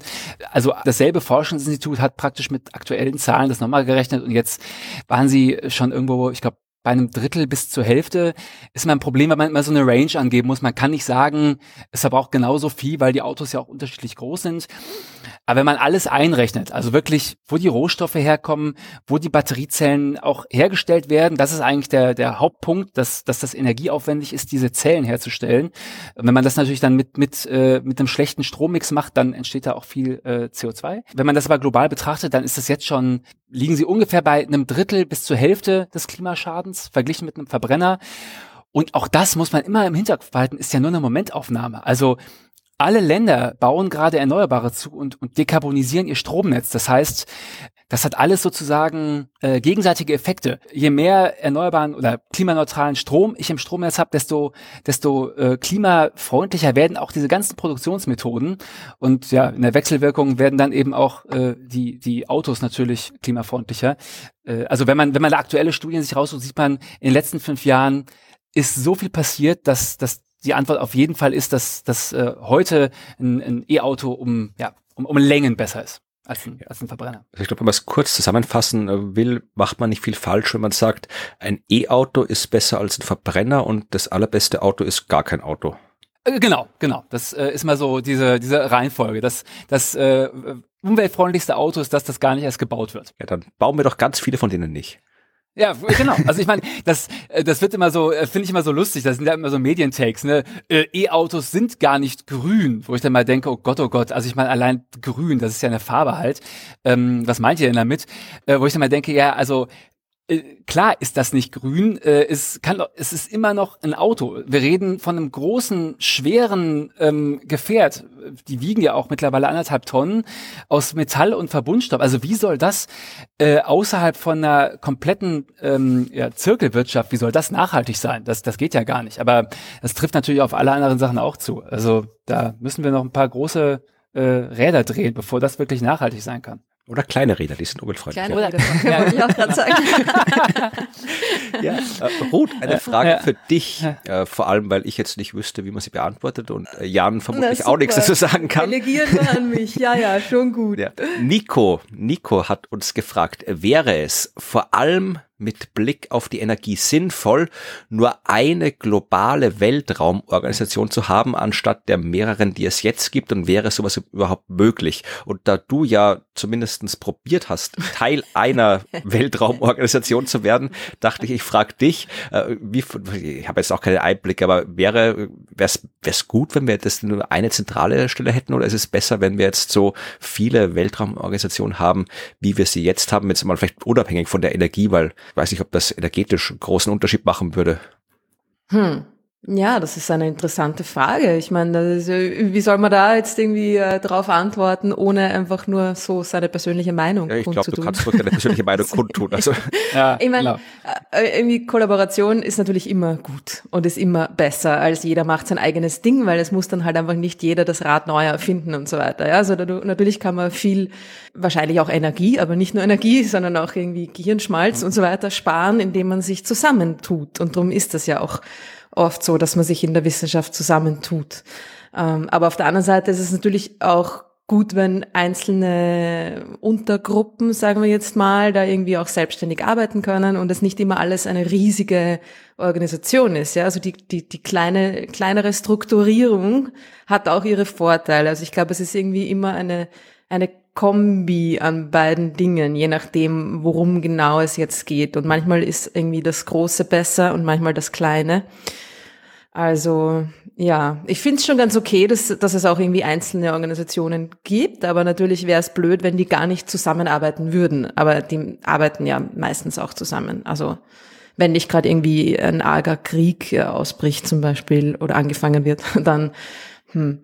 Es gibt ja eigentlich, wenn man genau ist oder wenn man es nicht so genau nimmt, je nachdem, eh eine globale Weltraumorganisation, weil die Wissenschaft an sich ist ja ein globales Unterfangen. Das ist ja so, dass da eh alle zusammenarbeiten. Und es war ja auch bisher so, dass bei den Weltraumprojekten, so wie der Raumstation, da haben ja auch die, da hat die ESA mit der japanischen Weltraumorganisation, der NASA, den Russen, die haben ja alle zusammengearbeitet. Und äh, mhm. ich glaube, China sind die einzigen, die sich so ein bisschen isolieren. Also neben denen, die überhaupt nicht im Weltraum aktiv sind. Äh, aber wir arbeiten ja eh zusammen und wenn man jetzt wirklich sowas haben wollte wie die Sternenflotte oder so, also wirklich eine konkrete globale Organisation, naja, das, das, das ist nicht möglich, weil da müssten wir halt auch irgendwie eine globale Welt haben. Da brauchen wir jetzt erstmal die Weltregierung und dann kommt dann irgendwann mal die Sternenflotte. Ich habe das Gefühl, dass es im Weltraumbereich schneller gehen wird als auf der Welt. ähm, ja, aber es ist, du hast natürlich recht. Ja, es ist äh, zuerst mal, also solange sich Gesellschaften noch als nationale Entitäten wahrnehmen, wird es das auch immer geben, ja, klar. Was im All aber wahrscheinlich schwieriger ist, ne? Eben drum, ne? Und im ja. All, aus dem, mhm. vor allem auch ja. aus dem All hinuntergeblickt, ist das ja, das sich als nationale Entität wahrnehmen, nicht mehr so naheliegend. Hm. Drum sollte ja auch irgendwie, ich finde, ja jeder, jeder 18-Jährige mal eine Woche im Weltraum verbringen oder so. Ah, das ist ja toll. Ich, ich glaube, das wird energetisch wahrscheinlich ein bisschen schwierig noch. Hm. Aber, ähm, ja, da kommen wir noch so drauf. Vom, ja. Da haben wir noch eine Frage zur Energie der Raumfahrt, aber die machen wir am Schluss. Ähm, okay. ich, zuerst äh, noch eine Frage von Christoph, äh, die ja uns, uns alle, da können wir theoretisch alle was dazu sagen, mal gucken. Christoph fragt, wie sinnvoll wären Solarkraftwerke in einem Orbit, die Strom per Kabel oder Mikrowelle zu einer Bodenstation leiten. Also äh, jetzt erstmal äh, Kraftwerke im Orbit, die Strom per Kabel zur Erde leiten, die sind absolut nicht sinnvoll. Das können wir vielleicht. Was Kabel wickelt sich rundherum? ja, und vor allem, so viele, wo, wo, kriegt man die ganzen Verteiler her, die man da zusammenstöpselt? Also das funktioniert nicht. Ähm, ich, man kann jetzt über Weltraumfahrschulen und sowas reden, aber das machen wir ein andermal. Ähm, aber prinzipiell ist die Überlegung, ein Solarkraftwerk in der Umlaufbahn zu stellen, jetzt nicht komplett verrückt, weil das ist ja, da, da gibt's keine Dunkelflaute im Weltall. Ja, also da, weil es geht zwar kein Wind, das haben wir schon, da haben wir immer Flaute, aber es ja. geht auch nie die Sonne unter. Das ist der Vorteil, dass wir da immer Sonnenlicht haben und äh, da haben wir auch genug Platz. Da gibt's auch keine Bürgerinitiativen, die sich aufregen, dass sie da wieder hier Solarzellen hinbauen oder so. Also noch nicht. Noch nicht. noch nicht. ja. Aber äh, das wäre prinzipiell, also da gibt's Platz, da gibt's Sonne, also das wäre prinzipiell möglich. Ja, und es ist auch die Technik, dass wir die Energie dann per Mikrowellenstrahlung, also da wird die Sonnenenergie in Mikrowellenstrahlung umgewandelt, das wird nach unten gebeamt und da sind dann entsprechende Empfänger. Gebeamt, ja, Licht beamt sich automatisch, ja, ne? Genau. Äh, das wird dann dort von Empfängern äh, empfangen und die wandeln es wieder in Strom. Also die Technik gibt's, das gibt's alles schon. Ja, also das könnte man machen. Das einzige Problem ist die Größenordnung, ja, weil äh, es bringt ja nur dann was, wenn das da oben so viel Strom erzeugt, dass es sich lohnt, das Teil auch zu bauen. Und äh, jetzt ich habe das für das äh, vorletzte Science Buster Buch äh, Global Warming Party mal kurz recherchiert, dieses Thema. Oh. Und ähm, es gibt tatsächlich, wenn man so Solarkraftwerk haben will im Weltall, das ungefähr so ein Gigawatt erzeugt. Ähm, und äh, ich habe jetzt gerade keinen guten Vergleich, weil darum hast du ja in deinem Buch auch den Mega Picard erfunden, weil mit diesen ganzen Energieeinheiten die ja. meisten Leute nichts anzufangen wissen und mir geht's da genauso. Damit sie wissen, was, wie, was ein Gigawatt ist ungefähr, also so als Größenordnung. Darum geht's dir? Ja, aber du hast, hast du einen schnellen Vergleich. Ähm, ja gut, also ähm, Österreich hat, glaube ich, ungefähr so, schwankt immer so zwischen vier und acht Gigawatt ähm, Last im ganzen Netz. Also mit einem Gigawatt hättet ihr ungefähr ja ein Viertel bis ein Achtel äh, der gesamten äh, Strom, also des gesamten Strombedarfs Österreichs praktisch abgedeckt. Na gut. Schon das ist schon ein ganz schöner Oschi. Ja, also wir bräuchten, mhm. also wir bräuchten wir vier von diesen Dingen im Weltall. Also wenn man so ein Gigawatt-Teil Solarkraftwerk im All bauen würde, müsste man dafür, geschätzt natürlich, wir haben es noch nicht ausprobiert, ungefähr 10.000 Tonnen Material einsetzen. Und äh, ah. das muss halt ins Weltall. Und das ist, wir haben keine Raketen, die 10.000 Tonnen Ding da nach oben schicken kann. Da müssen sehr, sehr viele Raketen starten. Das wird sehr, sehr teuer. Also es wird wirklich teuer. Ich weiß gerade nicht, Rot, weißt du zufällig auswendig, was Artemis, das SLS, also die Mondrakete, die jetzt da gerade unterwegs ist, wie viel die transportieren kann? Äh, Nein, aber ich weiß, wie viel ein Start kostet. ja, ja erzähl mal. Vier Milliarden Dollar. Ja, und wir können mal, ich glaube, es ist weniger als eine Tonne, was da reingeht, vermutlich. Ich glaube, das ist schon mehr. Eine mehr? Tonne ist, jetzt nicht besonders viel. Eine Tonne ist ein Auto, ne? Ja, ich glaube, das Tonnen. schafft schon mehr als ein Auto. Also die, die, ich habe geschaut, Nutz, Nutzlastkapazität von SLS hat äh, in den äh, niedrigen Erdorbit 95.000 Kilo und mhm. zum Mond 27.000 Kilo. Aber trotzdem, es ist okay. immer noch, sind, sind immer noch keine 10.000 Tonnen. Das heißt, ja, genau, ja. also bis ein paar hundert bis tausend Raketen hochschicken ja. müssen. Dann. Genau. Ja. Und mhm. das die, kostet äh, halt dann ja vier Milliarden. Ja pro Rakete und da muss die bauen auch nochmal und dann irgendwie, die können ja auch, wie man sieht, bei Artemis jetzt beim ersten, bei der ersten Start, die fliegen ja auch nicht immer dann, wenn sie fliegen sollen. Also ja. das ist, also es ist technisch möglich. Es ist äh, praktisch momentan ja zu komplex, weil wir können, wir müssen das erstmal ausprobieren. Da brauchen wir erstmal so ein kleines Teil, um zu schauen, wie das überhaupt geht und so weiter. Also das ist was, ja, weiß ich nicht, keine Ahnung, hier so, wenn dann die Sternenflotte existiert, ja, dann ja. kann die vielleicht sowas machen, aber das ist jetzt nichts, was tatsächlich äh, realistisch irgendeine Lösung für irgendwas ist, was wir haben. Aber möglich wäre es natürlich. Also äh, SpaceX gibt die äh, Nutzlast ähm, für diese äh, Falcon Heavy mit 63 Tonnen also in Geotransfer-Orbit. Ja, Und selbst, selbst damit äh, brauchst du immer noch dann, äh, ja, äh, ordentlichen paar Raketen, die da hoch und runter fahren. Genau, dann beschweren natürlich, äh, das hat mich Johannes gefragt, welche Auswirkungen hat das auf die Astronomie. Wir sind dann natürlich froh, wenn die Erde schön klimaneutralen Strom aus dem Weltall kriegt, aber äh, wir sind dann auch ein bisschen verärgert, wenn da überall so fette äh, Solarkraftwerksanlagen um die Erde kreisen, weil die tun der Beobachtung der Sterne nicht gut. Ach ja, stimmt. Gut, aber auf der anderen Seite, da ist ja genug Platz da oben. Also ja, aber du kommt siehst drauf ja schon, an, wie was, viele, ne? Ja, aber du siehst ja schon, was die Starlink-Dinger machen. Naja, wie viele? Wenn, wenn Österreich schon vier braucht, also dann. Ah. ja, das wäre ein geostationärer Orbit, nehme ich mal an. Ne? Das ist eine gute Frage. Ja, wenn man das irgendwie runter, gut, das weiß ich jetzt ehrlich gesagt gar nicht auswendig, äh, ob man es anders machen könnte. Wenn du die Strahlung runterschickst, dann kann man die wahrscheinlich auch, aber gut, das war schon, wenn wir es konstant haben, wahrscheinlich ist geostationär besser, ja. Ja. Ja, also ich vermute mal, dann äh, habt ihr am meisten Ärger nicht mit den äh, mit den äh, hier Bürgerbegehren, die keine Solarzellen wollen, sondern mit den ganzen Astronomen, ja, Astronomen, die wir gründen, die, gründen die Organisation. Dann, äh, genau. genau. Sind aber weniger, ne? wenn wir, wenn wir streiken, ja, dann, dann erfahrt ihr nichts mehr über schwarze ja. Löcher.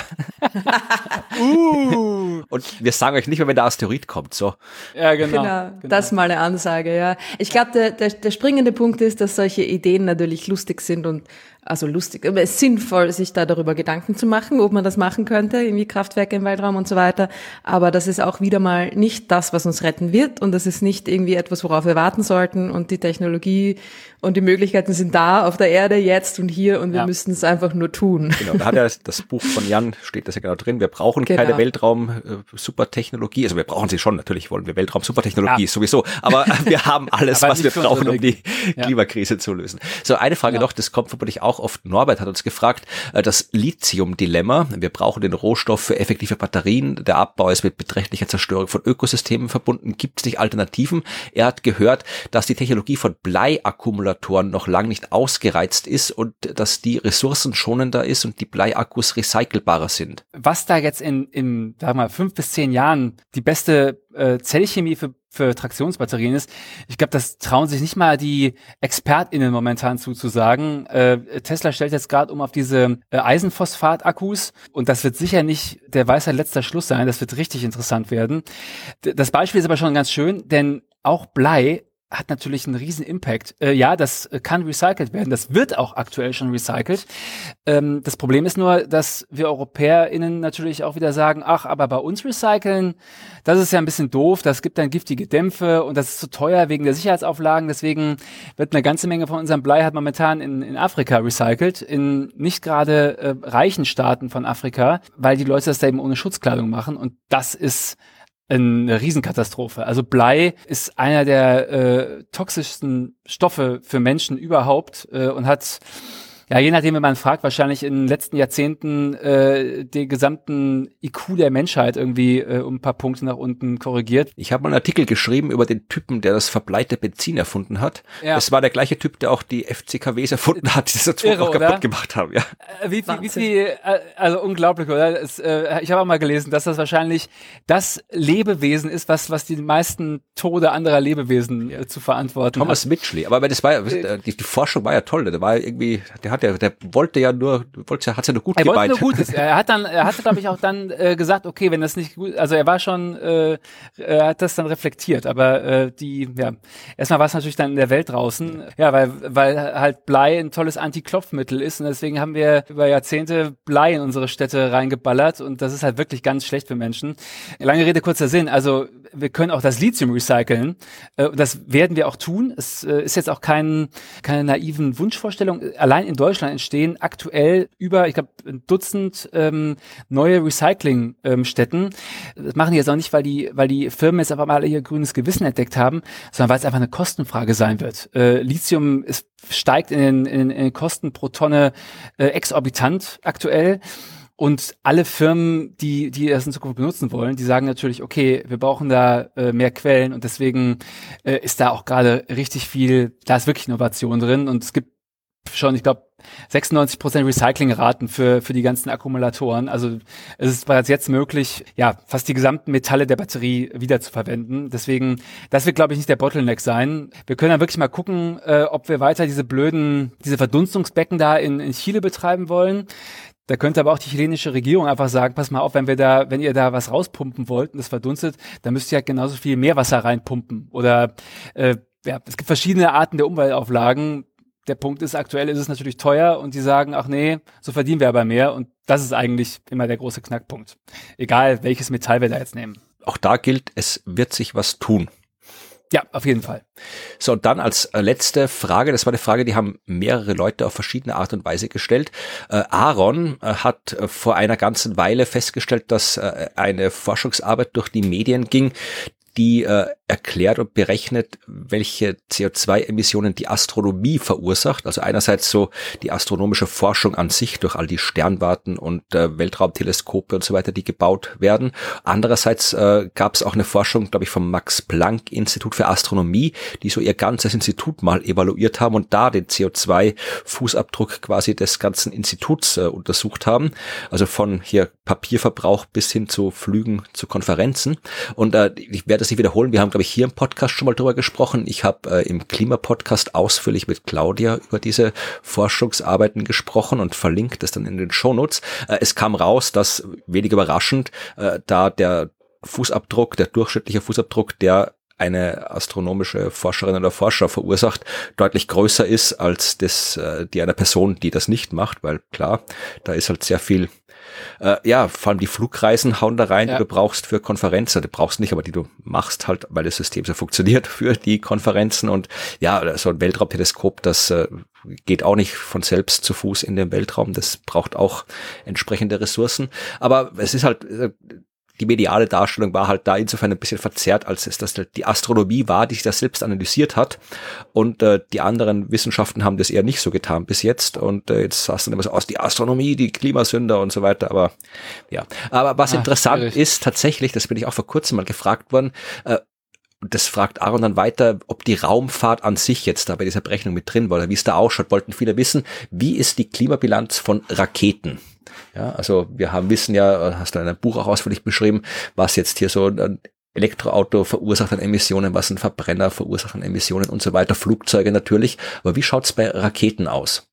Und da gibt's interessante Forschung dazu, also Forschung nicht, es gibt interessante Zahlen, es gibt jetzt keine so ausführliche Übersicht, wie es bei den anderen Transportmitteln gibt, weil logischerweise nicht so viele Raketen ja. fahren jeden Tag. Aber Ruth, du wolltest ja mit der Rakete fliegen. Hast du dich damit beschäftigt, was das für Auswirkungen auf die Klimakrise hätte? Nein. naja, weil es ist wieder mal so ein typischer, genau, also so ein typisches Ausfluchtargument kommt mir vor, ne? Weil irgendwie, wie viele Raketenstarts gibt's pro Jahr jetzt ja. nicht kommerziell, sondern Raumfahrt, Wissenschaftsraumfahrtmäßig. Ja, nicht besonders viele, würde ich jetzt mal annehmen. Und ich würde irgendwie ja. da jetzt mal so Pi mal Daumen äh, sagen, fällt wahrscheinlich nicht ins Gewicht, oder? Ja, das sagst du natürlich, weil du Astronautin werden wolltest. ich glaube auch, ich glaube auch. Aber also wie gesagt, es gibt da, äh, jetzt, ich habe jetzt auf die Schnelle keine wirkliche wissenschaftliche Publikation gefunden, aber hier von ARD, die haben eine sehr schöne Seite, wo sie äh, das aufgeschlüsselt haben. Und ich habe die Zahlen, die ich gefunden habe, sind nicht identisch, weil es natürlich immer Schätzungen sind, aber sie sind alle innerhalb dessen, was plausibel ist, äh, stimmen sie überein. Und da wurde Langstreckenflug und Weltraumflug verglichen. Ja, bei dem Langstreckenflug 10.000 Kilometer werden 150 Tonnen CO2 frei, fliegen ungefähr 300 Personen mit und du kommst so auf eine halbe Tonne CO2 pro Person pro Langstreckenflug. Weltraumflug äh, 300 Tonnen CO2 da hocken dann vier Personen drinnen, macht 75 Tonnen CO2 pro Person. Ja, Okay. Das heißt, das ist der, ja, ja, das, was Ruth gesagt hat, stimmt schon. Also du hast, wenn man es jetzt so zusammenrechnen will, äh, ein Weltraum, ein Raketenstart sind 150 Fernflüge. Jetzt haben ja. wir aber nicht so viele Raketenstarts, ja. Auch hier 2020 waren es 114. Aber und auch da äh, wird sich in Zukunft einiges ändern, wieder so durch Projekte wie äh, Starlink von Elon Musk und das ganze Zeug, was äh, Jeff Bezos äh, OneWeb machen will und so weiter. Also man rechnet damit, dass in Zukunft wir über 400 Raketen pro Jahr haben. Für die Rakete 300 Tonnen ja, pro Raketenstart. Ja, und für den Flug 150. Ja. Also es ist zwei, es ist ja. Faktor zwei. Weißt du, wie überrascht ich jetzt bin, dass dieser, dass der Wert so gering ist? Hm. Also Ein Raketenstart bin, hat nur den doppelten die doppelte Emission wie ein Langstreckenflug? Hätte, das ist also ja verrückt. Das ist ja urwenig. Es kommt aber ja. davon, es ist schwierig zu schätzen, was da freigesetzt wird und vor allem, was das für eine Wirkung hat. Ja, Also wenn man es jetzt irgendwie absolut äh, rechnet, es gibt hier eine Rechnung auf der Seite, die Flüge machen 2020 900 Millionen Tonnen CO2 pro Jahr durch die äh, Flüge und 22.000 Tonnen CO2 durch die Raketenstarts. Also sehr vernachlässigbar. Aber äh, das ist ja nicht das Einzige. Also das CO2 ist nicht das Einzige, weil ähm, die Raketen ja teilweise, die tanken ja auch nicht irgendwie Diesel oder sowas, ja. Die fliegen auch nicht mit Braunkohle, mhm. sondern da kommt ja irgendwie eh schon irgendwie Wasserstoff und Sauerstoff. Das ist ja dann teilweise eh schon ein bisschen klimafreundlicher. Allerdings äh, werden einerseits das, was freigesetzt wird, eben auch das mit Kerosin taucht auch, äh, kommt auch in ja. den Raketen drin vor, also das setzt dann schon was frei. Und vor allem der Flugverkehr macht ja am gesamten Verkehr und auch an den gesamten Verkehrsemissionen auch nur einen sehr geringen Anteil aus. Das meiste, die meisten Emissionen, die überwiegenden, fast zwei Drittel der Emissionen, äh, gehen über Verkehr auf der Straße, ja, und Transport auf der Straße. Aber die Wirkung der Emissionen, die muss man auch wieder gesondert betrachten. Nicht nur wie viel kommt raus, sondern wie stark wirkt es. Und da kommt es halt auch sehr stark darauf an, wo das freigesetzt wird. Und äh, mhm. wir wissen, dass das CO2 und die ganzen anderen Treibhausgase, die Flugzeuge in der höheren Atmosphäre freisetzen, da deutlich mehr Schaden anrichten als äh, das, was unten äh, wenn die gleiche Menge unten am Boden freigesetzt worden wäre. Und die Raketen, wenn die halt ihr Zeug da in, in 100 Kilometer rausschmeißen, in den oberen Schichten der Atmosphäre, da wissen wir noch gar nicht so genau, was mhm. da abgeht und was da für Wirkungen sind. So, da kennen wir es auch gar nicht so genau aus. Vor allem, weil die da oben auch noch sehr viel so äh, Partikel, ja, Rußpartikel, Schwefelpartikel und so weiter freisetzen, was auch wieder Auswirkungen hat. Und was wir tatsächlich wissen, ist, ähm, ähm, dass diese ganzen Booster, die da immer so nebendran hängen an den Raketen, dass die eben äh, Aluminiumoxid ausstoßen und Chlorwasserstoff. Und die machen das ziemlich genau dort, wo die Ozonschicht ist. Und äh, das ist jetzt auch nicht unbedingt optimal, weil mhm. die, die äh, die Ozonschicht schaden. Also mit dem geringen Raketenaufkommen, das wir momentan noch haben, ist es noch nicht so dramatisch. Aber auch da, wie gesagt, wir können davon ausgehen, dass das Raketenaufkommen in der nahen Zukunft deutlich steigen wird, wenn eben Jeff Bezos, Elon Musk und die ganzen anderen ihre großen Weltraumpläne dann alle wirklich umsetzen. Dann werden halt wirklich paar hundert bis tausend Raketen pro Jahr starten. Und wer weiß, die Elektrorakete ist noch nicht in sich, glaube ich. Das nicht, aber äh, die könnten ja zumindest mal äh, den Wasserstoff, der da irgendwie äh, getankt wird, äh, schon mal irgendwie erneuerbar herstellen. Also ich vermute mal nicht, dass das alles grüner Wasserstoff ist, der da. Eher nicht, nein. Ja, ne? genau. Das wäre schon mal irgendwie anders. Also ich meine, es sind ja alles keine armen Leute, die die Raketen da starten lassen wollen. Die können ja auch einfach mal. Aber warum sind sie nicht arm? Das muss man sich fragen. Ja. Was ja, haben sie gemacht, dass sie, ich habe sie grünen Wasserstoff in die Raketen getankt? Eher nicht, ja. Ja, ja, ja das stimmt, ja. Ich glaube, da brauchen wir einen Darüber haben wir ja auch für. schon mal geredet, ja. ja, ja. Aber im, Gro im Großen und Ganzen ist die Antwort auf die Frage, es fällt nicht ins Gewicht. Noch, noch. Ja. Noch. Und also, aber gut, bei diesen ganzen in, weltumspannenden Internetgeschichten, da geht es ja auch nicht um Forschung und um Wissenschaft. Also die da jetzt auch noch mit einzurechnen, ja, finde ich ein bisschen unfair. Ja, ja, nein, es geht ja, es ging allgemein die Frage um, was ist halt also die CO2-Bilanz von Raketen. Allgemeinen. Ja, ja. okay. Und das natürlich ja. dann Unterschied ist, ob ich jetzt da irgendwie so ein äh, komisches Satellitenprojekt mache, das dann irgendwie Internet für viel Geld äh, in die Gegenden bringen soll, wo die Menschen leben, die sich das gar nicht leisten können, das Internet und mhm. das Geld. Also das, das äh, ist eine ganz andere Frage. Das, das hat auch noch nicht Christ Christoph gefragt zum Abschied, äh, wie kann Raumfahrt und Weltraumforschung dem Umwelt- und Klimaschutz helfen? Das ist natürlich äh, wichtiges Ding. Wir können ja auch nicht komplett auf die Raumfahrt verzichten, selbst wenn wir sagen, uns sind irgendwelche fernen Galaxien und schwarze Löcher wurscht. Äh, wir brauchen trotzdem die ganze zur Erdbeobachtung, weil das ist so gut wie alles, was wir an aktuellen Daten über den Zustand der Erde, der Erdatmosphäre haben, kommt jetzt nicht nur von Messstationen am Boden, sondern mittlerweile kommt da sehr, sehr viele Daten kommen aus Satellitendaten. Die ganze Meteorologie, die ja die Basis quasi der Klimatologie ist. Das funktioniert mhm. nur über Satelliten. Also wir, wir haben die Erde erst so richtig verstanden, seit wir sie aus dem Weltall anschauen können. Und Klimaforschung und damit Klimaschutz und Umweltforschung und damit Umweltschutz ohne Raumfahrt ist nicht möglich. Das heißt, da ist es absolut wichtig, dass wir halt die paar Emissionen in Kauf nehmen, die durch die Raumfahrt entstehen um herauszufinden, wie das funktioniert. Also genauso wie halt, äh, man, keine Ahnung, vielleicht dem Auto irgendwo in den Wald fahren muss, um zu schauen, wie es den Bäumen dort geht und ob man da was tun muss oder nicht. Ja, genauso muss man mit der Rakete ins All fliegen, um zu gucken, was man gegen die Klimakrise tun kann. Also man, ein bisschen was muss man in Kauf nehmen. Also grundsätzlich finde ich, ist Forschung da ohnehin ähm, anders zu bewerten. Es gibt ja auch eine ganze Menge, keine Ahnung, wenn sich die Elite der Krebsforschung irgendwo auf der Konferenz in San Diego trifft und da fliegen die halt mit dem Flugzeug hin, da würde ich auch sagen, ja, wird wahrscheinlich im Endeffekt immer noch eine deutlich positive Bilanz haben, als wenn sie es nicht machen würden. Äh, das sind ja alles verschwindend geringe Mengen. Äh, das allermeiste sind ja irgendwelche Leute, äh, die fahren zum Sales Retreat äh, oder fliegen äh, äh, ja ins Hotel. Äh, das ist ja der Löwenanteil. Deswegen ja, ich äh, finde es immer schwierig, da dann auch noch von Forschung zu erwarten, dass die dann sofort klimaneutral wird. Da hätten wir ein paar andere Hebel, die viel äh, größer sind. Genau, das kann ich voll und ganz unterschreiben. Und Sag ich als Nichtforscher. Ja. ja. Nee, also ja, das waren die Fragen zum Spezialthema heute. Also tu, werft uns die Raumfahrt nicht vor. Redet mit, mit Elon Musk und den anderen, wenn ihr da ein Problem hat. Äh, werft auch der Astronomie ihre CO2-Emissionen nicht vor. Also dieser Podcast hier wird auch ganz CO2-arm produziert. Also bisschen Strom habe ich für Computer und die, der Arbeitsweg zum Mikrofon wird komplett zu Fuß zurückgelegt, ja. Also alles Bei mir kein. Problem. Bei mir auch. Ist nur ins andere Stockwerk.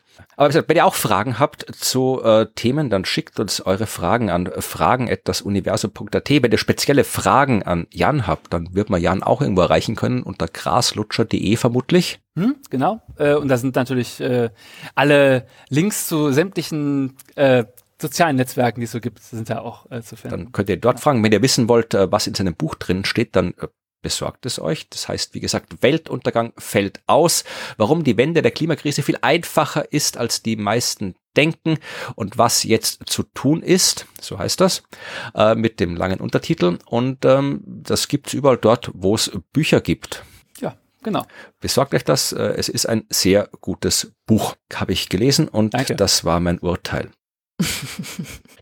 Dann machen wir jetzt das, was wir auch sonst immer machen, nämlich einen Blick auf die Sternwarte zu werfen. Da gibt's ja auch Neues, da ändern sich auch Dinge, so wie in der Welt der Klimatechnologien.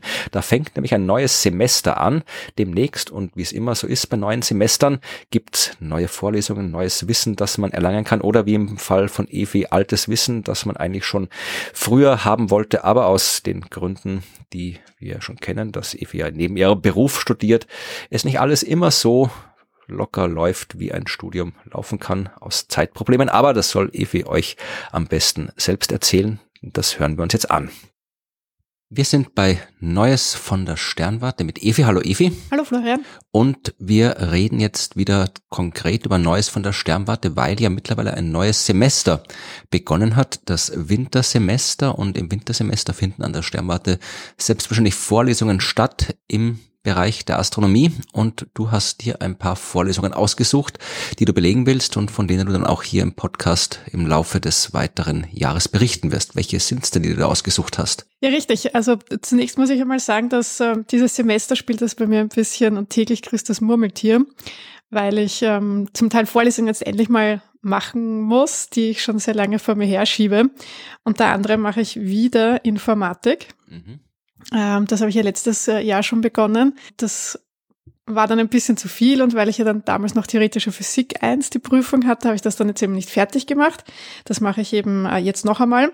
Aber diesmal bin ich etwas besser vorbereitet, weil ich habe nämlich im Sommer jetzt schon einen Python-Kurs gemacht, damit ich zumindest mal von der Programmierseite, ja, damit es mich nicht so ganz kalt erwischt. Ich bin gespannt, Ja. dann programmierst. Ja, ich auch. Ich, auch. ich hoffe, dass ich diesmal jetzt dranbleibe, aber ich möchte es jetzt endlich mal fertig machen. Ähm, ja, dann mache ich noch Analysis 3. Ja, das ist so ein bisschen mein neuer Nemesis, glaube ich. Was jetzt, was kommt bei Analysis 3? Was macht man da? Komplexe Analysis? Ich weiß, dass ähm, ein Teil, also früher hat das mathematische Methoden 2 geheißen und das ist zum Teil jetzt eben in Analysis 3 drinnen. Da ist eben, eh wie du sagst, komplexe Analysis ist drinnen. Es sind partielle Differentialgleichungen, äh, Fourier-Transformationen und noch vieles anderes, von dem ich keine Ahnung habe. Ja, komplexe Analysis ist, das ist nicht schwer, das ist einfach, Ich finde, das klingt furchteinflößend. ja, das, da musst du einfach nur mal dort, wo du ansonsten in den Formeln immer geschrieben hast, dieses komische R mit dem Doppelstrich für die reellen Zahlen, schreibst du jetzt ein C mit dem Doppelstrich für die komplexen Zahlen und anstatt X verwendest du meistens Z als Variable. Aber ansonsten ist die komplexe Analysis nicht tragisch. Partielle Differentialgleichungen können knifflig sein zum Lösen, aber da kann ich mich ehrlich gesagt nicht mehr dran erinnern, was da passiert ist. Fourier-Transformationen, die sind, die sind wichtig, die braucht man oft in der Astronomie, zumindest in bestimmten Bereichen der Astronomie. Habe ich dann auch in den astronomischen Rechenmethoden viel zu tun gehabt mit Fourier-Transformationen.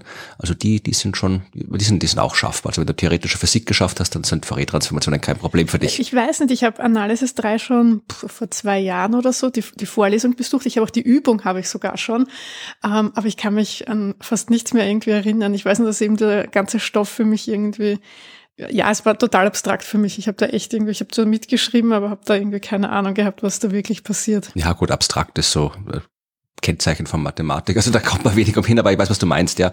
Also, aber das wird gehen. Also wie gesagt, wenn du theoretische Physik geschafft hast, dann ist äh, Analysis 3 auch kein Problem. Ja, deswegen ist auch Analysis 3 jetzt mein neuer Nemesis. nach äh, eben theoretischer Physik. Ja, und weil das eben, du siehst jetzt eben mit Informatik und Analysis 3, das ist halt alles so wenig astronomisch. Deswegen habe ich mich jetzt noch einmal für, für das Astronomisches auch mal angemeldet, und zwar für astronomische Instrumente. Mhm. Ja, wir werden sehen, das ist alles wieder mal eigentlich viel zu viel. Und ähm, ja, ich hoffe, dass ich alles ähm, irgendwie schaffe. Vor allem, es geht ja bei mir jetzt beim Schaffen ja nicht darum, dass ich die Prüfung nicht schaffen würde, sondern dass ich es zeitlich oft dann halt einfach nicht unter einen Hut bekomme. Und es ist ja jetzt auch so, dass ähm, die meisten Sachen in Präsenz sind. Mhm. Und ähm, das war eben ja jetzt ein bisschen der Vorteil während der Pandemie, weil alles zu Hause stattgefunden hat, Homeoffice und ähm, die Vorlesungen waren online und man hat innerhalb von fünf Minuten vom Arbeitsplatz auf die Uni wechseln können.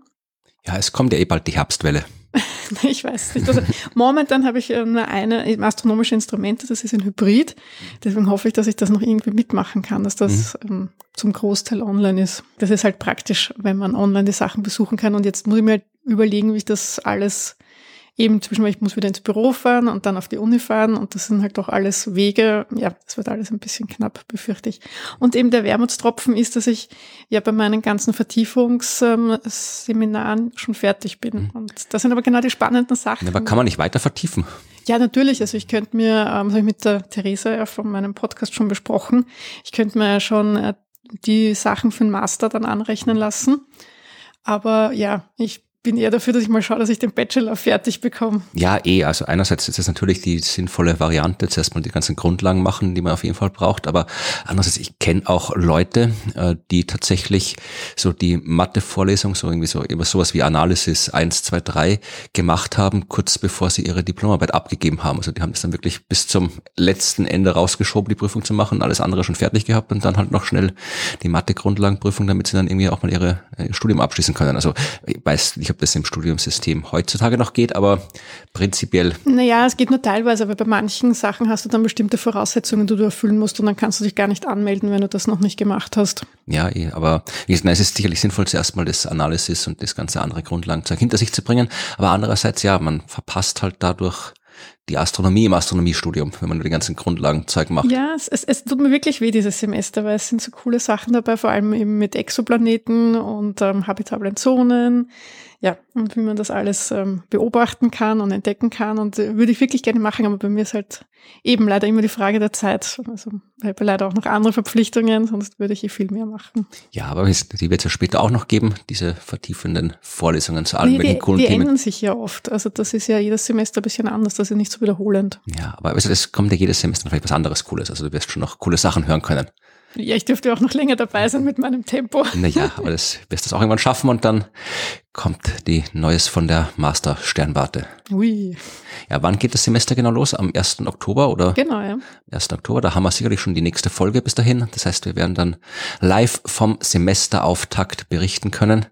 Und bin gespannt, was dann tatsächlich du erzählst von den ersten Stunden in Analysis oder in den astronomischen Instrumenten, was man da lernt. Genau, und wann wir von vor Ort in äh, Online-Vorlesungen switchen werden. Nein, ja, ich glaube nicht, dass das ja, wieder so werden wird. Ja, mal schauen. Wir haben ja schon Wetten abgeschlossen, äh, hier in diesem Podcast kürzlich. Ich kann auch mit dir eine Wette abschließen. Gibt's das Ende der Präsenzvorlesung vor November oder nach November? Nach November. Ach, immerhin sucht euch die Sachen aus, die realistisch sind. Naja. dann muss ich vor November nehmen und dann, ja, wetten wir um ein, bedroht habe ich um Raketen- oder Mondbier gewettet, dann wetten wir um ein, ein Pandemiebier. Ist okay. Passt.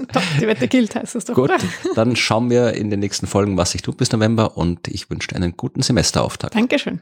Bis, bis dann. Tschüss. Tschüss.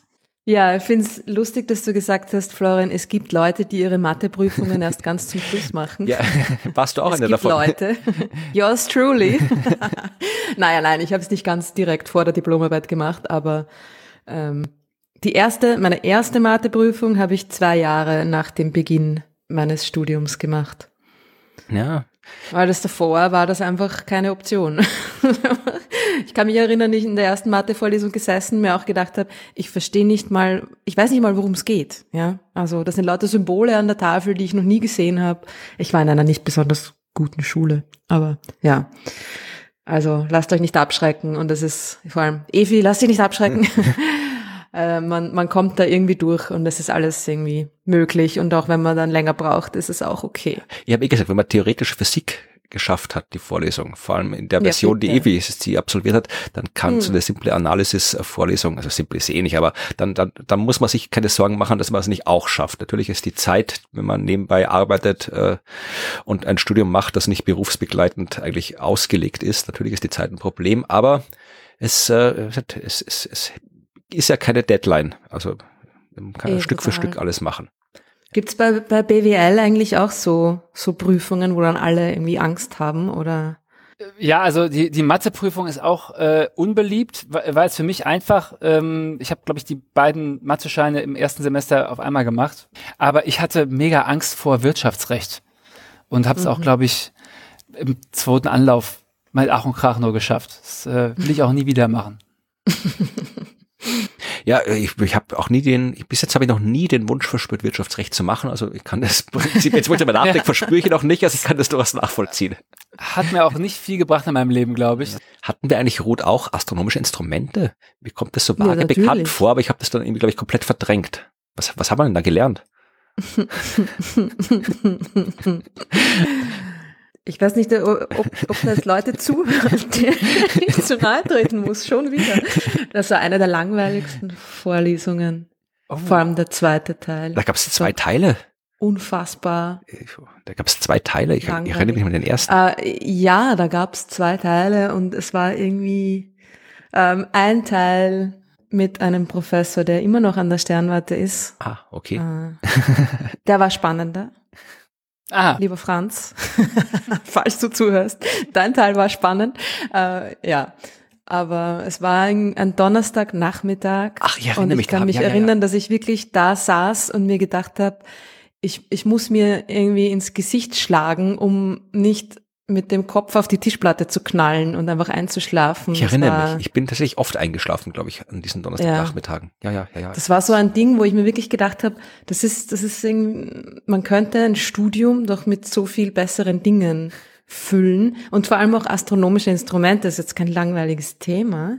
Das wundert mich jetzt auch. Ich, ich finde, es klingt eigentlich ganz cool. Also für mich als Nicht-Astronom. Ich denke mal so, okay, ähm, ist doch irgendwie so ein bisschen was zum Anfassen auch fast, oder? Ja, nee. Ja, meistens tut man nee. rechnen. Also auch wenn man glaubt, das ist ah. cool, so schwarze Löcher, außerirdisches Leben, Exoplaneten, am Ende nennt man dann meistens irgendwas. Also, also okay. Hm. Ja. Aber eigentlich, äh, Astronomie ist schon cool, natürlich, aber man, es ist jetzt quasi nicht, äh, es läuft meistens nicht so, wie man sich vorstellt, dass es läuft. Also, dass man nur die ganze Nacht dasteht, zum Himmel guckt und hier äh, äh, Raumschiffe und außerirdisches Leben und schwarze Löcher und äh, Zeitreisen und alles. Also das, was man so aus der Popkultur denkt, was in der Astronomie passiert, ist es nicht. Aber das, was passiert, ist cool, es sei denn, man hat äh, astronomische Instrumente in der Version gehört, in der und ich sie gehört haben. Bin schon gespannt, wie das jetzt ist. Genau, genau jetzt sicher andere Leute und irgendwie anders, ist ja. wahrscheinlich anders strukturiert ja, ja. und ja, und hoffentlich, und es waren auch irgendwie, was, irgendwie dreieinhalb Stunden oder so, ne? Am Donnerstagnachmittag ah, okay. und ah, irgendwie, oh, es undankbar. war nicht günstig, ja. Mm. Neues aus der Sternwarte gibt's ja jedes Mal und gibt genug Vorlesungen, die wir durchbesprechen können. Dann werden wir auch erfahren, ob man immer noch ein gutes Schläfchen machen kann bei den Instrumenten oder ob sich das geändert hat mittlerweile. Ich weiß nicht, äh, wie die Hörerschaft heute Nacht geschlafen hat. Also ich meine jetzt die Nacht von 26. auf 27. September. Ich weiß nicht, ob hast du in dieser Nacht geschlafen, Ruth? Ich gehe davon aus, dass du geschlafen wirst. Äh, aber vielleicht äh, warst du munter, als das große Ereignis stattgefunden hat, über das ich jetzt noch kurz sprechen will. Also das wäre um 1.14 Uhr nachts gewesen. Das ist eine Zeit, da kannst du noch munter sein, oder? Das ist so deine, deine Aktivitätszeit. Da war ich gestern noch munter, ja. also heute. Ja, ja. ja 1.14 Uhr wird sich gut ausgehen ja. bei mir normalerweise. Ja, also ich bin da schon länger im Bett um die Zeit, aber vielleicht bin ich... Das äh, Science Busters Buch ist da rausgekommen. Das kommt am 26. raus, nicht um 1.14 Uhr in der Nacht. Das kommt, ja, glaube ich, ganz... 1.14 Uhr ist ein komischer Zeitraum. ja, ich glaube, das kommt einfach ganz normal raus. Äh, ganz tägig, ja. Aber äh, vielleicht bin ich auch äh, munter gewesen. Also am 27. September um 1.14 Uhr mitteleuropäischer Sommerzeit wird die NASA-Mission DART mit dem Asteroid ah. Didymoon, nee, nicht Didymoon, äh, Dimorphos, Entschuldigung, Dimorphos, Didymoon war der alte Name, mit Dimorphos kollidieren. Ja, äh, und nicht aus Versehen, sondern das ist Absicht. Das ist eine sehr, sehr coole Mission, über die werden wir dann vermutlich, äh, weil es ja jetzt, wir nehmen vorher auf, das heißt, wir wissen nicht, was genau passiert ist, aber wir werden mit Sicherheit noch genauer darüber sprechen, über diese Mission. Das ist eine, die erste, äh, die erste Mission, die dezidiert darauf ausgelegt ist, zu untersuchen, wie wir Asteroideneinschläge verhindern können. Ja? ja? Also wir sind wieder beim Weltuntergang und wie man den Weltuntergang verhindert, wie man ihn ausfallen lassen kann. Äh, jetzt die Asteroiden- und Astronomie-Version. Da gab schon seit längerem die entsprechenden Pläne. Also es äh, stammt alles aus dem sogenannten AIDA-Projekt. Das steht für Asteroid Impact und Deflection Assessment. Das war damals, äh, damals war so vor ja, 20 Jahren ungefähr geplant als gemeinsame Mission von NASA und ESA. Und der Plan war, man fliegt hin, äh, schmeißt was gegen den Asteroid und gleichzeitig hat man eine zweite Sonde da rumfliegen, die guckt, was passiert. Weil äh, wenn wir Asteroiden abwehren wollen, Asteroideneinschläge verhindern wollen, dann machen wir das ja nicht so wie im Kino. Wir fliegen nicht hin und sprengen das mit Atombomben in die Luft. Das geht nicht, ja.